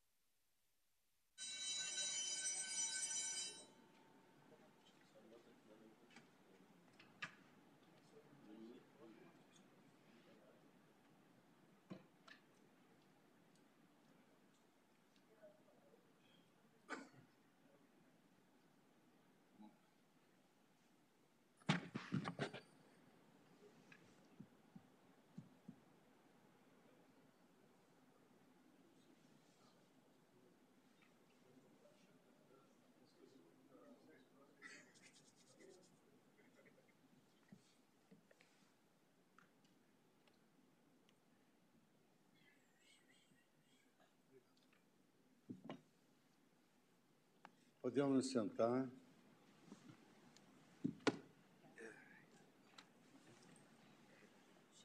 Renovando meus votos de boa tarde aos seus advogados, aos eminentes ministros, passo a palavra agora à Sua Excelência, o ministro André Mendonça, na ordem de votação para o seu voto. Minha saudação, senhor presidente, ministro Luiz Fux, minha saudação, eminente relator, ministro Alexandre de Moraes, a quem desde já parabenizo pelo substancioso voto que trouxe a este plenário. Minha saudação às nossas ministras, Carmen Lúcia e Rosa Weber, aos ministros também que aqui estão, senhor Procurador-Geral da República, aos advogados e membros do Ministério Público não só, mas de modo especial os que vieram à tribuna fazer suas sustentações orais, mas também aqueles que nos acompanham, senhoras e senhores.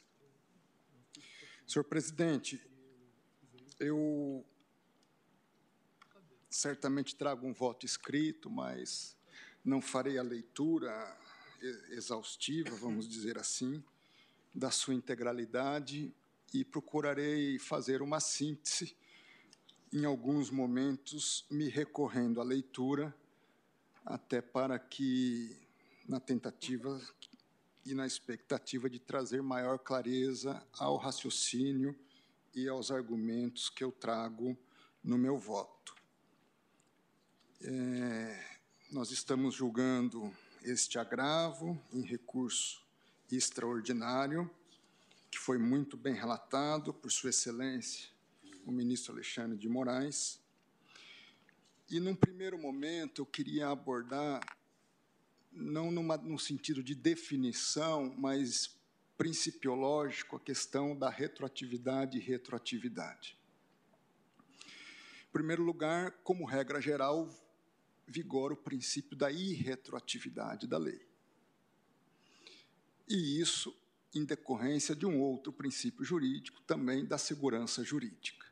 Então, regra geral, a lei não retroage para trazer segurança jurídica e pacificação social. Mesmo no direito penal, vigora o princípio da irretroatividade da lei, salvo quando a lei penal beneficia o réu.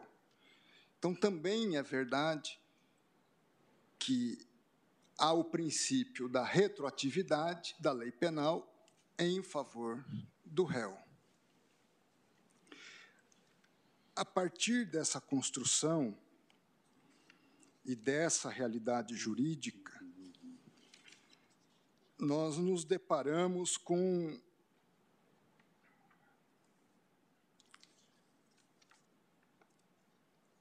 análise do caso dentro de um âmbito da responsabilidade. Há várias formas de nós classificarmos o direito sancionador, e eu me permitam trazer a minha perspectiva, não vou dizer que é melhor ou pior, não vou dizer que seja também necessariamente distinta, mas é um pouco de formulação que nos dá um enquadramento e nos ajuda a raciocinar.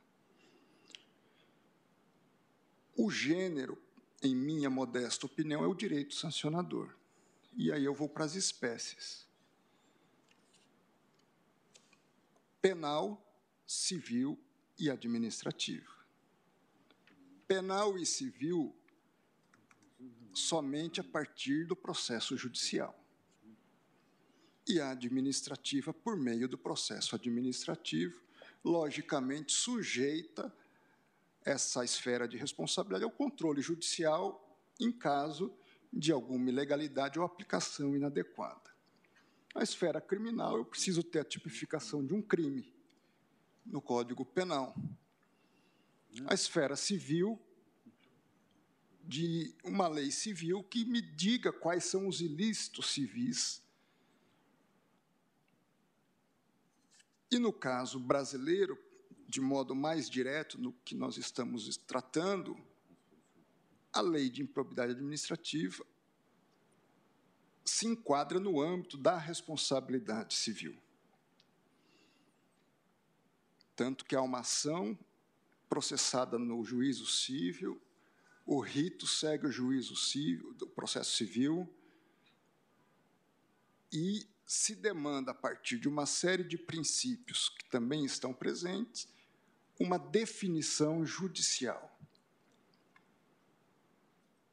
No âmbito administrativo, nós temos, em relação aos servidores públicos, o processo administrativo disciplinar em relação às pessoas jurídicas, o processo administrativo de responsabilização, nós temos o processo administrativo em geral. Eu fui corregedor da AGU e essa forma de ver as coisas, ou ver o direito sancionador, nos impunha um dilema, porque a lei do servidor público, a Lei 8.112, prevê a possibilidade de demissão em caso também de improbidade administrativa. E a orientação que eu passava é: para nós demitirmos alguém por improbidade,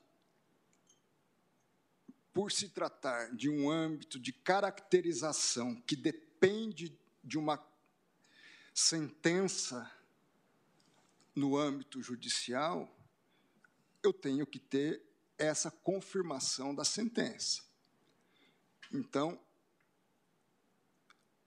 é necessário, necessário para tanto, ou eu demito por improbidade alguém que já foi condenado judicialmente por improbidade, ou eventual demissão tem que se embasar e se enquadrar em outro dispositivo da Lei Geral do Serviço Público.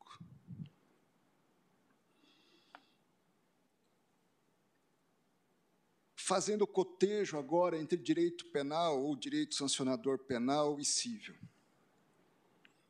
Tanto são instâncias independentes que, se se tratasse o ilícito de improbidade de um ilícito criminal, eventual condenação por improbidade não poderia viabilizar, ao mesmo tempo, uma condenação criminal e vice-versa, sob pena de bis in idem.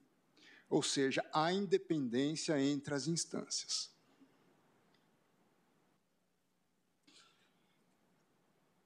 Se é assim,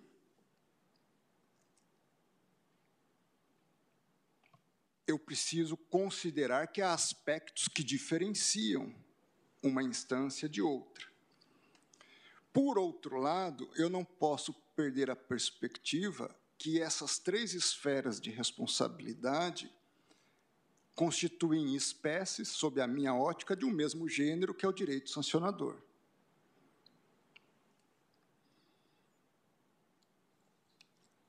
A partir dessa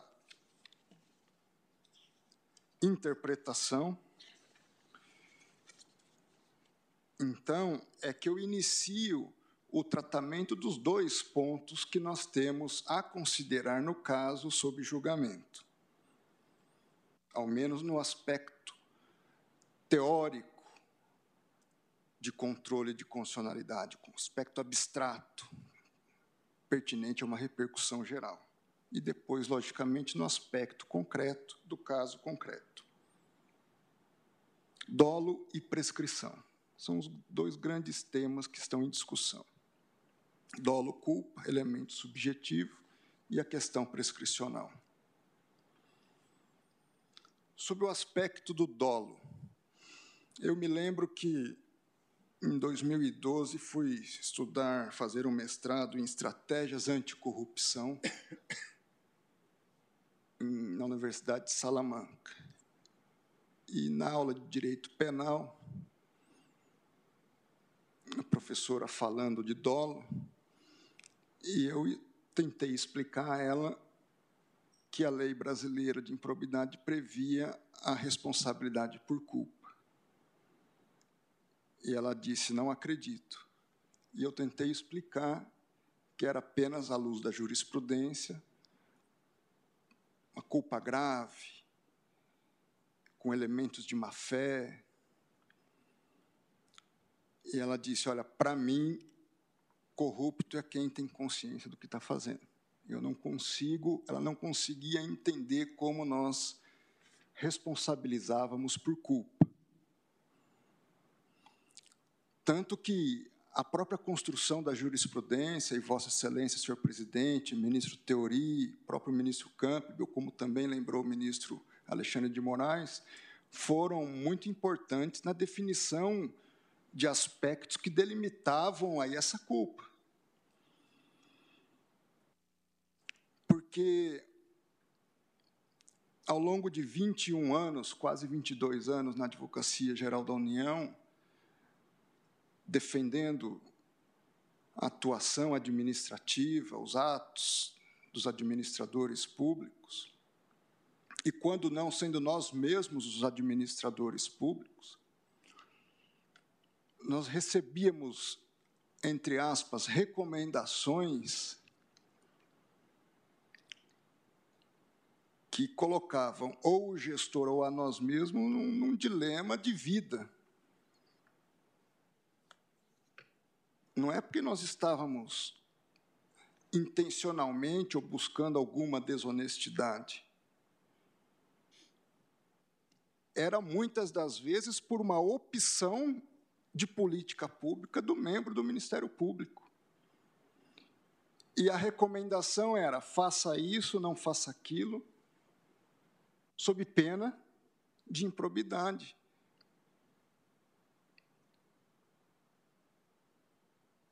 Eu não posso generalizar isso e não generalizo, mas também não posso desconsiderar essa realidade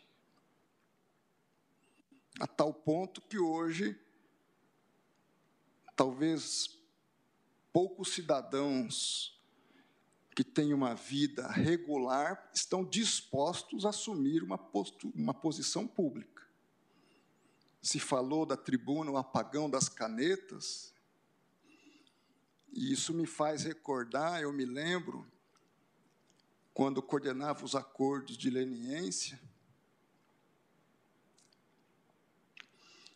e estávamos sob uma auditoria e defendíamos uma tese de critérios para os acordos que era simplesmente aplicada nos Estados Unidos, na Alemanha, na Itália.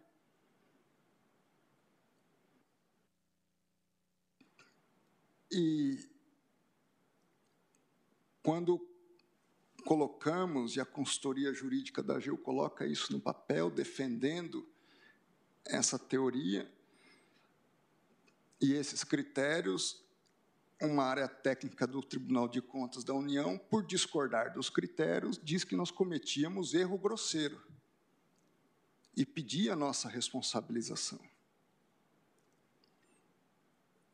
E não tivéssemos nós consciência não só da integridade da conduta, como também da tese que defendíamos, teríamos sucumbido, porque muito mais cômodo seria não fazer os acordos, funcionalmente falando. E muito da, motivação, penso eu, do parlamento para alterar essa questão e a lei como um todo, e não vou nem entrar no mérito das alterações, porque as alterações são, ao menos na discussão de hoje, elas são restritas a dois pontos. Se deve, e aí incluo todos, todo o sistema de justiça, Ministério Público, Advocacia Pública, o próprio Judiciário, com as devidas parcelas de responsabilidade de cada qual, talvez não tenhamos tido dado devido tratamento na distinção entre o que é uma irregularidade, o que é conveniência administrativa, do que é ilicitude e do que é improbidade. O ministro Alexandre bem colocou e fez referências não só a julgados deste tribunal, mas de doutrina que a improbidade é uma ilicitude qualificada. e me permito agora eu dizer, qualificada por uma questão de desonestidade, de intenção. Porque se na iniciativa privada um, um grande executivo que faz dez negócios exitosos e lucrativos, e em um deles dá prejuízo, ele ainda assim é considerado um bom gestor. Na administração pública, ele passa a ser ímprobo. E nós fomos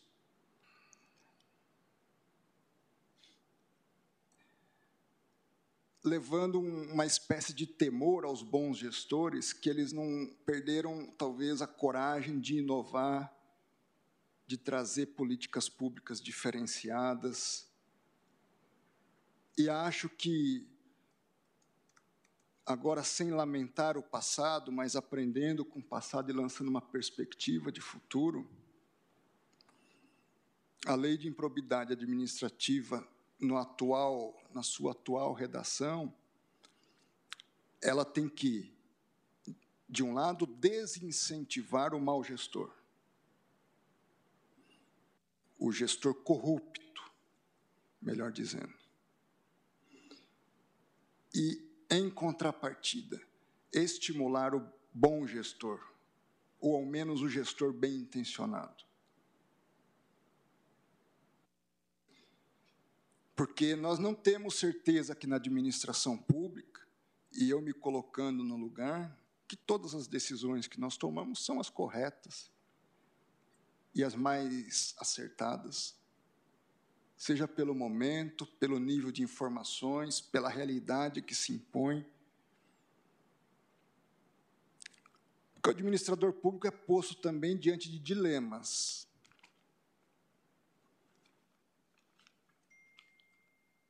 Entre salvar uma vida ou não salvar uma vida, e, a partir disso, extrapolar algum limite orçamentário ou até legal. Aí nós não punimos o que não salvou a vida e punimos, eventualmente, o que se dispôs e teve coragem de fazê-lo. Não pode a lei de improbidade se não corrigirmos o passado, precisamos corrigir daqui para frente. Servir de desestímulo a bons gestores. E no Brasil, leitura minha, nós por vezes confundimos, e de modo especial os órgãos de controle, e de modo ainda mais especial em relação aos entes menores, digo os municípios, o que é corrupção do que é ineficiência. Porque nos municípios nós não temos servidores tão bem preparados nos pequenos municípios como nós temos nos estados e na própria União. Dito isso, eu trato então da questão e reconhecendo uma crítica à culpa ou a responsabilização da improbidade por culpa, que, como também bem lembrou o ministro Alexandre, talvez tivesse sido questionada a sua constitucionalidade, talvez a questão teria sido resolvida há mais tempo no âmbito judicial.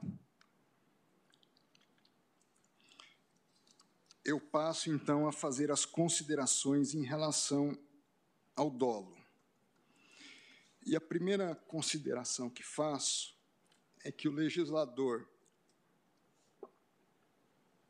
talvez até bastante machucado, ou os gestores públicos que influenciaram o legislador bastante machucados em relação a esse tipo de responsabilização por culpa, eles foram bastante pródigos em referências ao dolo na lei modificadora. Fazem referência já no artigo 1 parágrafo 1 onde dizem: consideram-se os atos de, atos de improbidade administrativa as condutas dolosas. tipificadas nos artigos 9, 10 e 11. Voltam no parágrafo 2, considera-se dolo a vontade livre e consciente de alcançar o resultado ilícito, não bastando a voluntariedade do agente.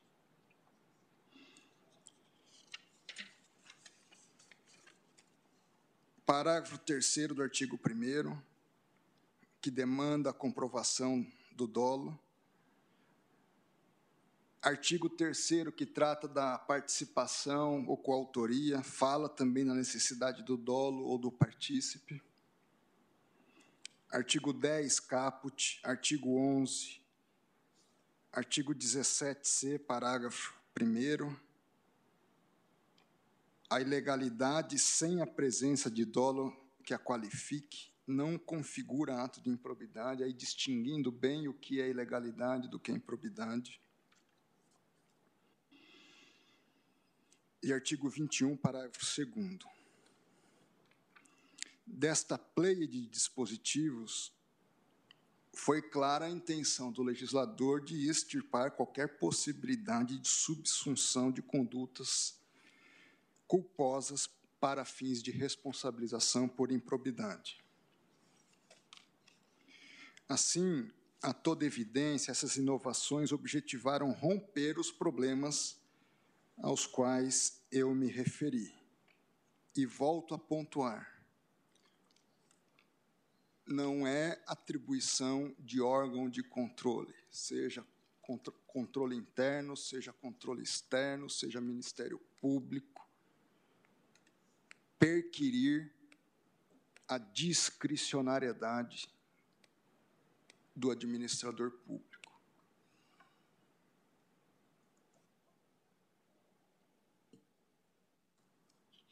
Talvez isso hoje enverede mais para um outro tipo de listo, recomendações com um âmbito de quase que uma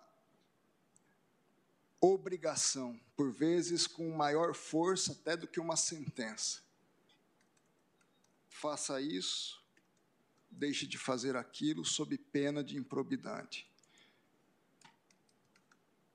E se não fizer, aí caracteriza o dolo.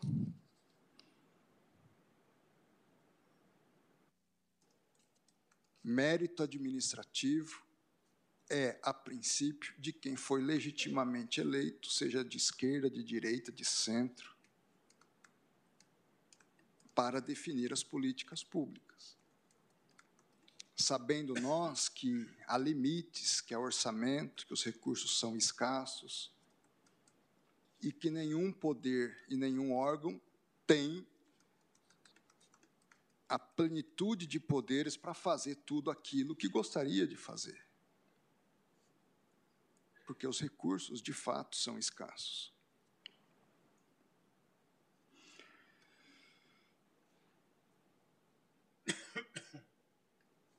Portanto, o que resta, o que eu que me cabe examinar a partir de agora é se as balizas estabelecidas pelo legislador, notadamente no que tange a questão da retroatividade ou irretroatividade do dolo ou da restrição da culpa como motivo de responsabilidade na esfera administrativa, se, embora não se trate de um ilícito penal por constituir o gênero direito sancionador, se alguns aspectos desse gênero direito sancionador eu não posso considerar também no ilícito administrativo e no ilícito civil.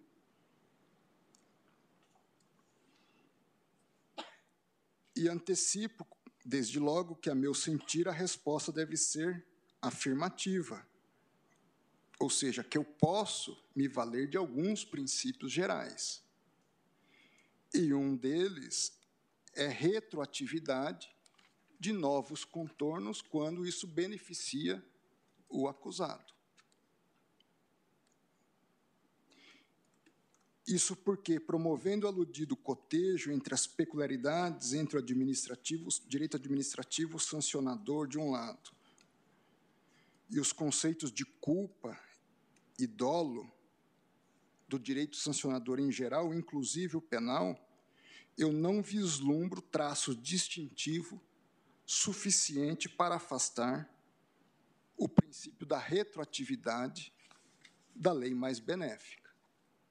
Ou seja,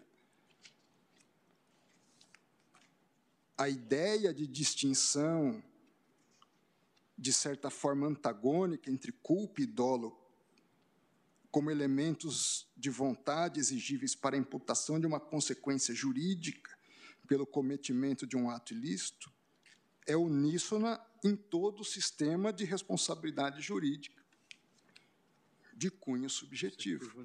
E digo eu porque eu trabalhei diretamente nisso.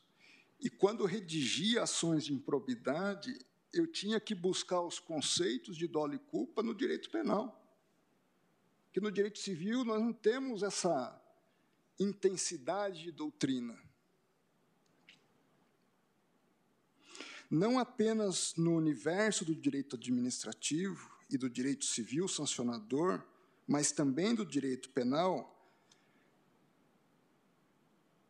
A culpa se caracteriza, em linhas gerais, por uma conduta praticada de forma consciente, mas marcadas por elementos de negligência, imprudência e imperícia, enquanto o dolo,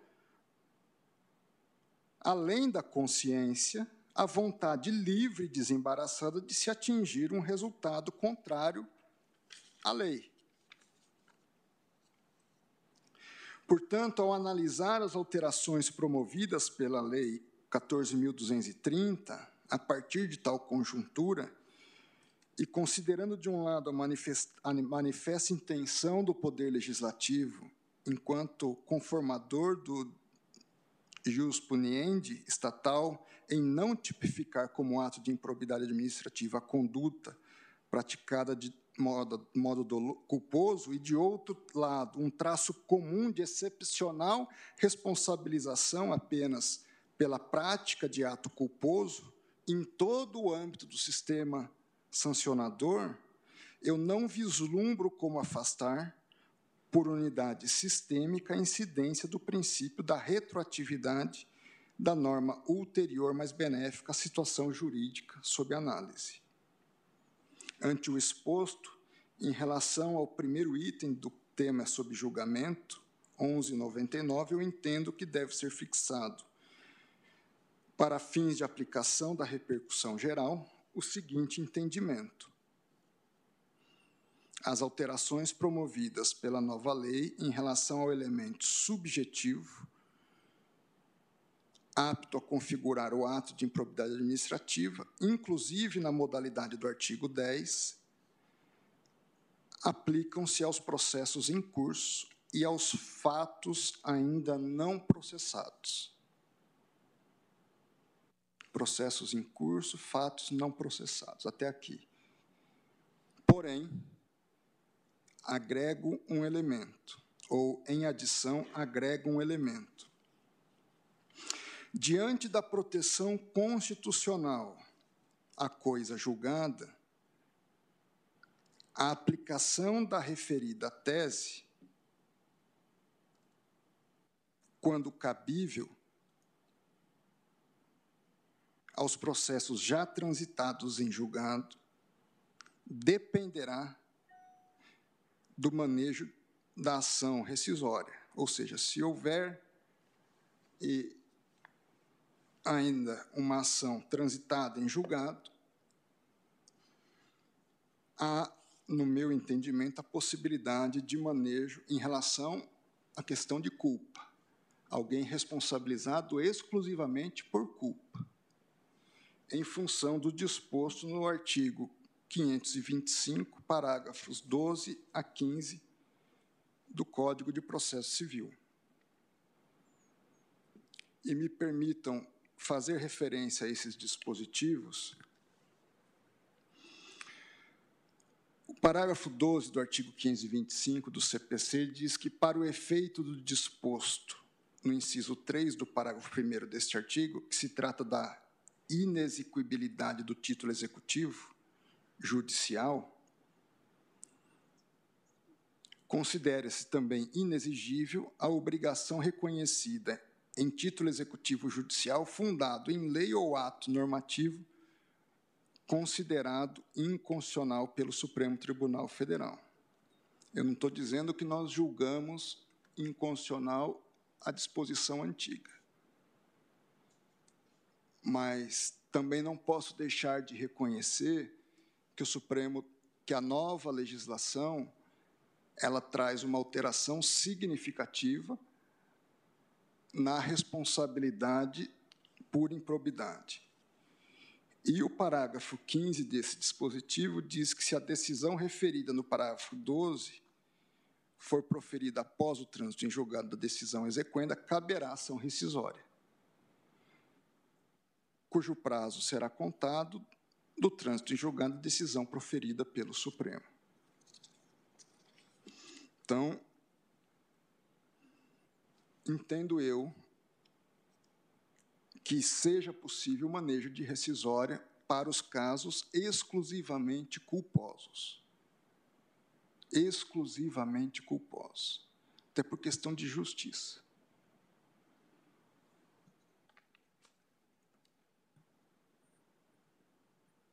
Me detenho agora na questão da prescrição. Prescrição geral e prescrição intercorrente. Nesse aspecto,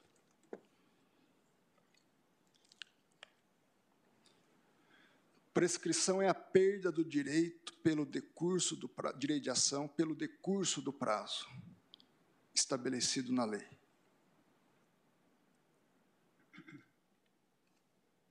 Eu perco o direito porque a lei estabelecia um prazo e eu não exerci o direito dentro daquele prazo.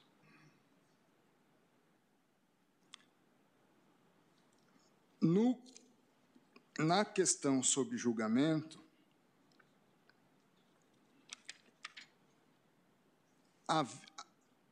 havia e há um prazo de persecução.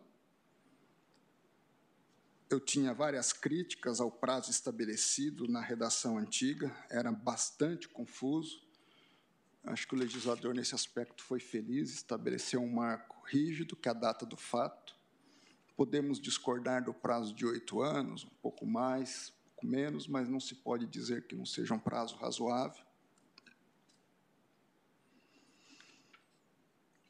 mas havia uma prescrição para o exercício do direito de ação.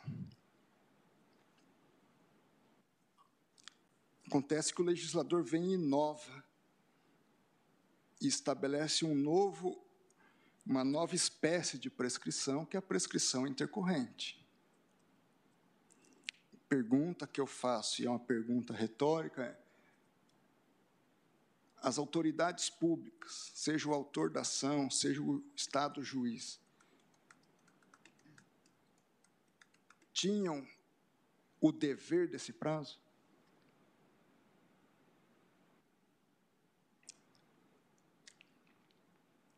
É como se, e me perdoem até o exemplo bastante simples, se não simplório, houvesse um campeonato onde alguém se sagrou campeão com um gol aos 90 minutos e vem uma nova regra dizendo que só são 80 minutos. Nós vamos tirar o título agora e mudar. Eu não tenho como fazer isso. Então, o Estado deve, tinha o dever de agir num prazo determinado? em relação à prescrição intercorrente, não tinha. Eu posso, então, responsabilizá-lo ou trazer um efeito jurídico em relação a um dever não cumprido quando não havia esse dever? Sob a minha ótica, não. Então, Em relação à prescrição,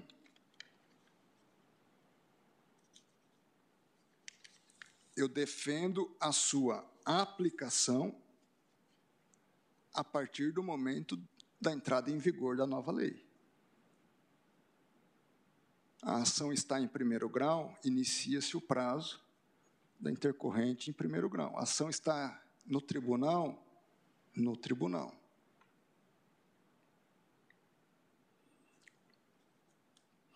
Eu trago a colação penso que vale, de Humberto Teodoro Júnior, porque ele faz referência a Savigny e, e a Windsnight. Me permitam a leitura. A questão mais complicada, e para que entendamos a complexidade do que nós estamos tratando, de que se tem ocupado a doutrina é como fazer a conciliação entre as parcelas do tempo prescricional que se passaram sob regimes de leis diversas. Savigny e Windscheid, dentre outros, tentaram equacionar o conflito. Para Savigny, a lei nova, que aumentou o prazo, deve ser aplicada imediatamente. E a que diminuiu faz que o prazo reduzido comece a ser contado do início da vigência da inovação. Para o Windscheid, de maneira alguma a lei nova poderia provocar a consumação do prazo em data anterior à sua vigência.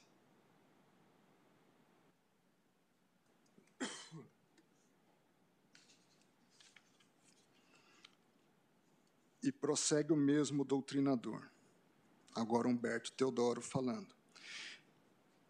Se o evento danoso se passou cinco ou seis anos antes do novo código, e aqui ele está fazendo referência ao Código Civil,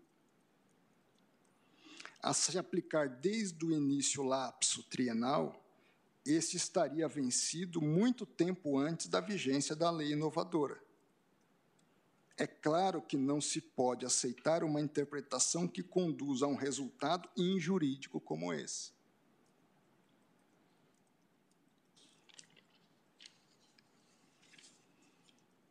Nesse sentido, realço dois importantes precedentes dessa excelsa corte, que, apesar de relacionados ao exame da aplicação de forma retroativa de novos prazos decadenciais, penso eu, são de todo aplicáveis à espécie, ante a ausência de distinção em relação ao ponto em debate entre os institutos da prescrição e decadência em primeiro lugar, o recurso extraordinário 626-489, sob a relatoria do ministro Roberto Barroso. Em segundo lugar, o recurso em mandado de segurança 25856, sob a relatoria do ministro Eros Grau. Apesar das peculiaridades inerentes à situação vertida, faço referência ao, ministro, ao, ao caso sob a relatoria, que esteve sob a relatoria do ministro Barroso, no âmbito do qual se questionava os limites de retroação de prazo que seria desfavorável ao administrado. Diz Sua Excelência, ministro Luiz Roberto Barroso. De fato, a lei nova, que introduz o prazo decadencial ou prescricional, não tem naturalmente efeito retroativo. Em vez disso, deve ser aplicada de forma imediata, inclusive quanto às situações constituídas no passado. Nesse caso, o termo inicial do novo prazo há de ser o momento de vigência da nova lei, ou outra data posterior nela fixada. Ministro André, por pois gentileza, não. você me permite só uma observação pois não. que é de caráter funcional. Eu queria pedir à ministra Rosa que assumisse a presidência, porque aquele acordo de uma mega lesão ambiental, as partes já estão me esperando no gabinete. Vossa Excelência me faria essa gentileza? Eu agradeço. É, apenas também, se Vossa Excelência aceitar a sugestão, depois do voto do ministro André, Vossa Excelência encerraria a sessão. Tá bom? Muito obrigado, ministra Rosa, mais uma vez.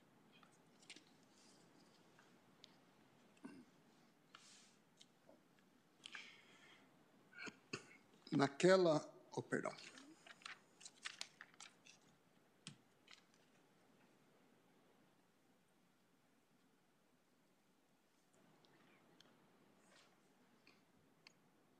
Posso prosseguir, senhora presidente? Naquela ocasião, ao acompanhar o relator, nosso saudoso ministro Teori Zavascki, ministro Barroso fez questão de registrar que essa jurisprudência histórica é, a, é a jurisprudência histórica do Supremo Tribunal Federal em matéria de direito intertemporal em face de leis sobre decadência e prescrição. Me perdoe, o ministro Teori ao acompanhar o ministro Barroso dizendo o ministro Barroso, diz o ministro Teori, citou alguns precedentes e poder-se-ia citar mais outros tantos. Ele cita o recurso extraordinário 37.223, relator ministro Galotti, ele cita ação rescisória 905, relator ministro Moreira Alves, o recurso extraordinário 93.110, ministro Xavier de Albuquerque.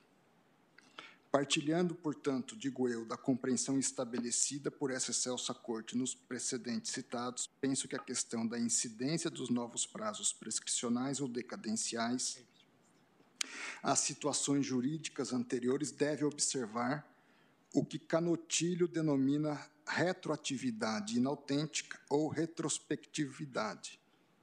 Diz referido e reconhecido doutrinador. Fala-se em retroatividade inautêntica quando uma norma jurídica incide sobre situações ou relações jurídicas já existentes, embora a nova disciplina jurídica pretenda ter efeitos para o futuro. Os casos de retroatividade autêntica, em que uma norma pretende ter efeitos sobre o passado, que é o que nós estamos tratando, devem distinguir-se dos casos em que uma lei, pretendendo vigorar para o futuro, acaba por tocar em situações, direitos ou relações jurídicas desenvolvidos no passado, mas ainda existentes. E eu verifico, para fundamentar também minha decisão,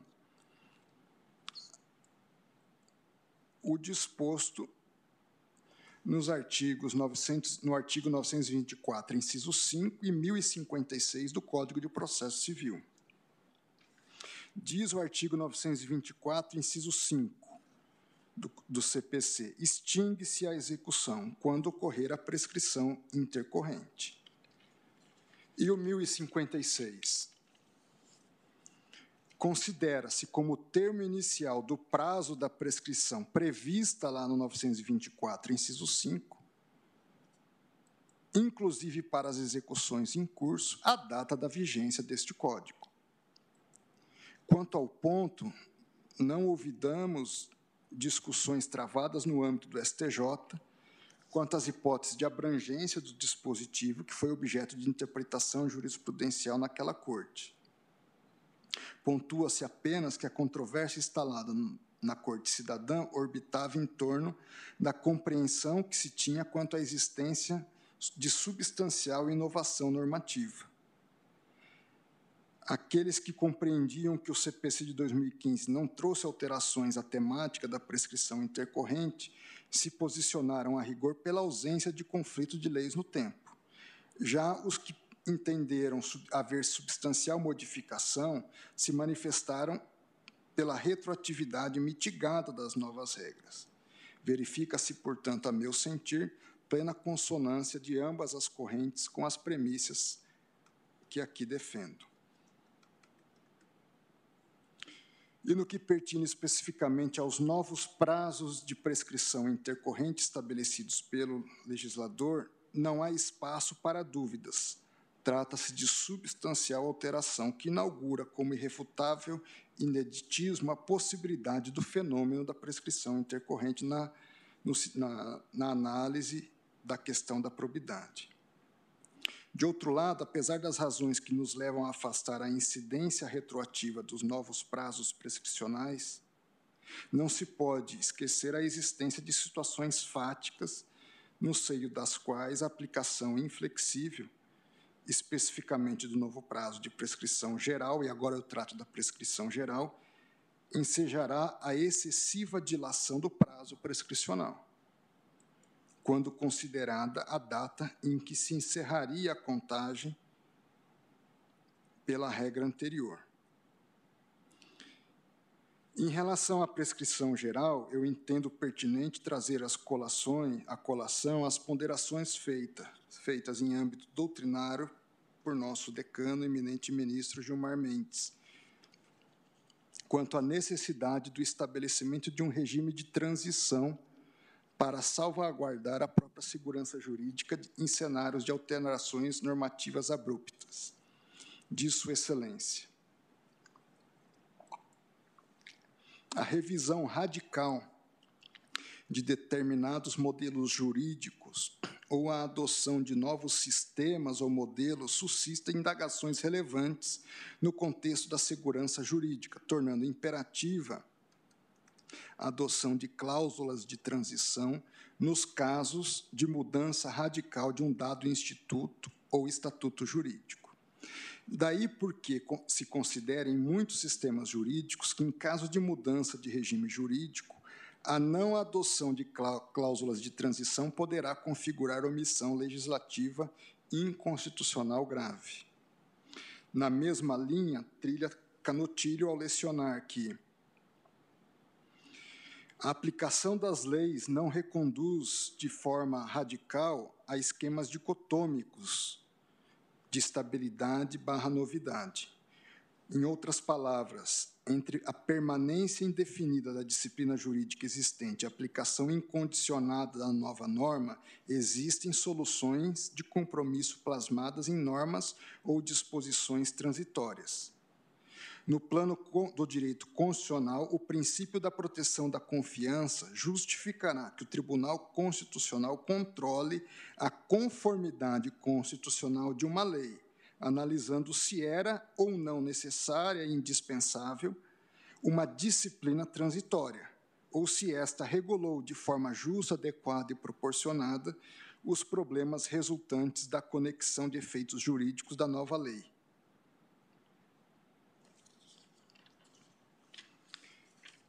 Portanto,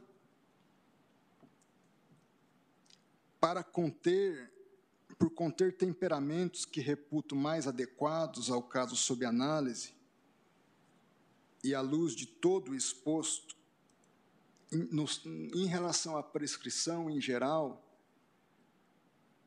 eu defendo a aplicação imediata do prazo de oito anos para a propositura da ação, inclusive aos processos em curso e aos fatos ainda não processados. Devendo ser computado, contudo,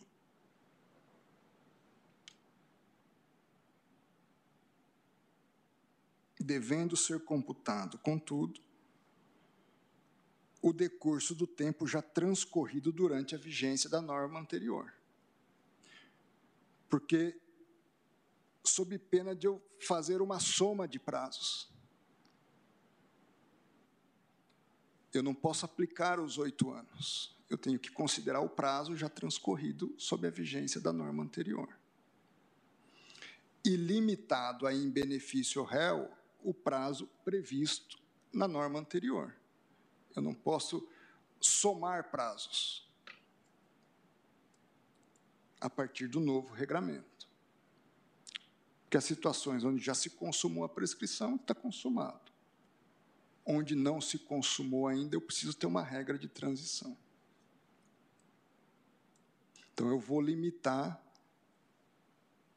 ao prazo restante, ao tempo faltante sob a lei anterior. Se faltam três anos, aplicam-se os três anos.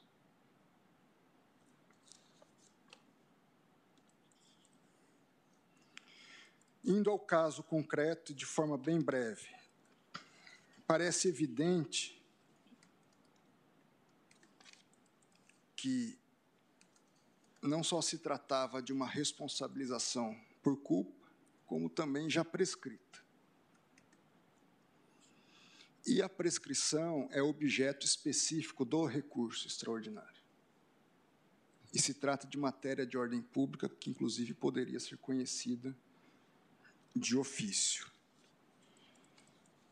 Por essa razão, em relação ao caso concreto, já havendo sido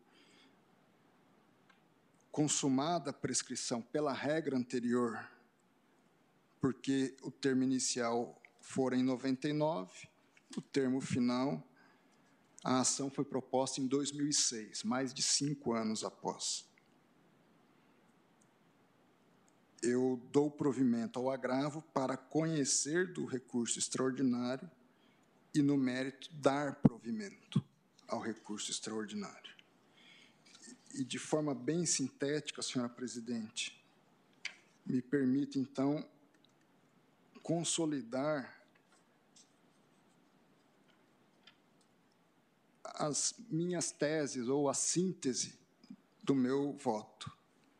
Em primeiro lugar, que as alterações promovidas pela Lei 14.230 em relação ao elemento subjetivo apto a configurar o ato de improbidade administrativa, inclusive na modalidade do artigo 10, aplicam-se aos processos em curso e aos fatos ainda não processados. Diante da proteção constitucional à coisa julgada a aplicação da referida tese, quando cabível, ou seja, quando apenas responsabilização por culpa, ficará poderá ser objeto de rescisória. As alterações terceiras, as alterações da 14.230 em relação aos novos prazos de prescrição intercorrente aplicam-se de maneira imediata inclusive aos processos em curso e aos fatos ainda não processados, tendo como termo inicial, nesses casos, a data da entrada em vigor da nova lei. E quatro, o novo prazo de prescrição geral tem aplicação imediata, inclusive aos processos em curso e aos fatos ainda não processados, devendo ser computado, contudo, o decurso do tempo já transcorrido durante a vigência da norma anterior, estando o novo prazo limitado ao tempo restante do lustro pretérito, quando mais reduzido em relação ao novo regramento. E, no caso concreto, concluo por dar provimento ao recurso. É como voto, senhora presidente. Muito obrigada, ministro André. Então, uh, vou proclamar o resultado provisório e depois declarar encerrada a sessão. Então, vamos fazer o registro de que, após o voto do eminente relator, dando provimento ao recurso extraordinário para extinguir a presente ação, nos termos né, do, da fundamentação exposta, e do voto do ministro André Mendonça, também dando provimento ao recurso extraordinário nos termos né, da, das razões expostas uh, em seu voto, foi suspenso o julgamento para ter continuidade na próxima sessão. Eu agradeço a presença de todos e desejo um, uma excelente noite, declarando encerrada a sessão.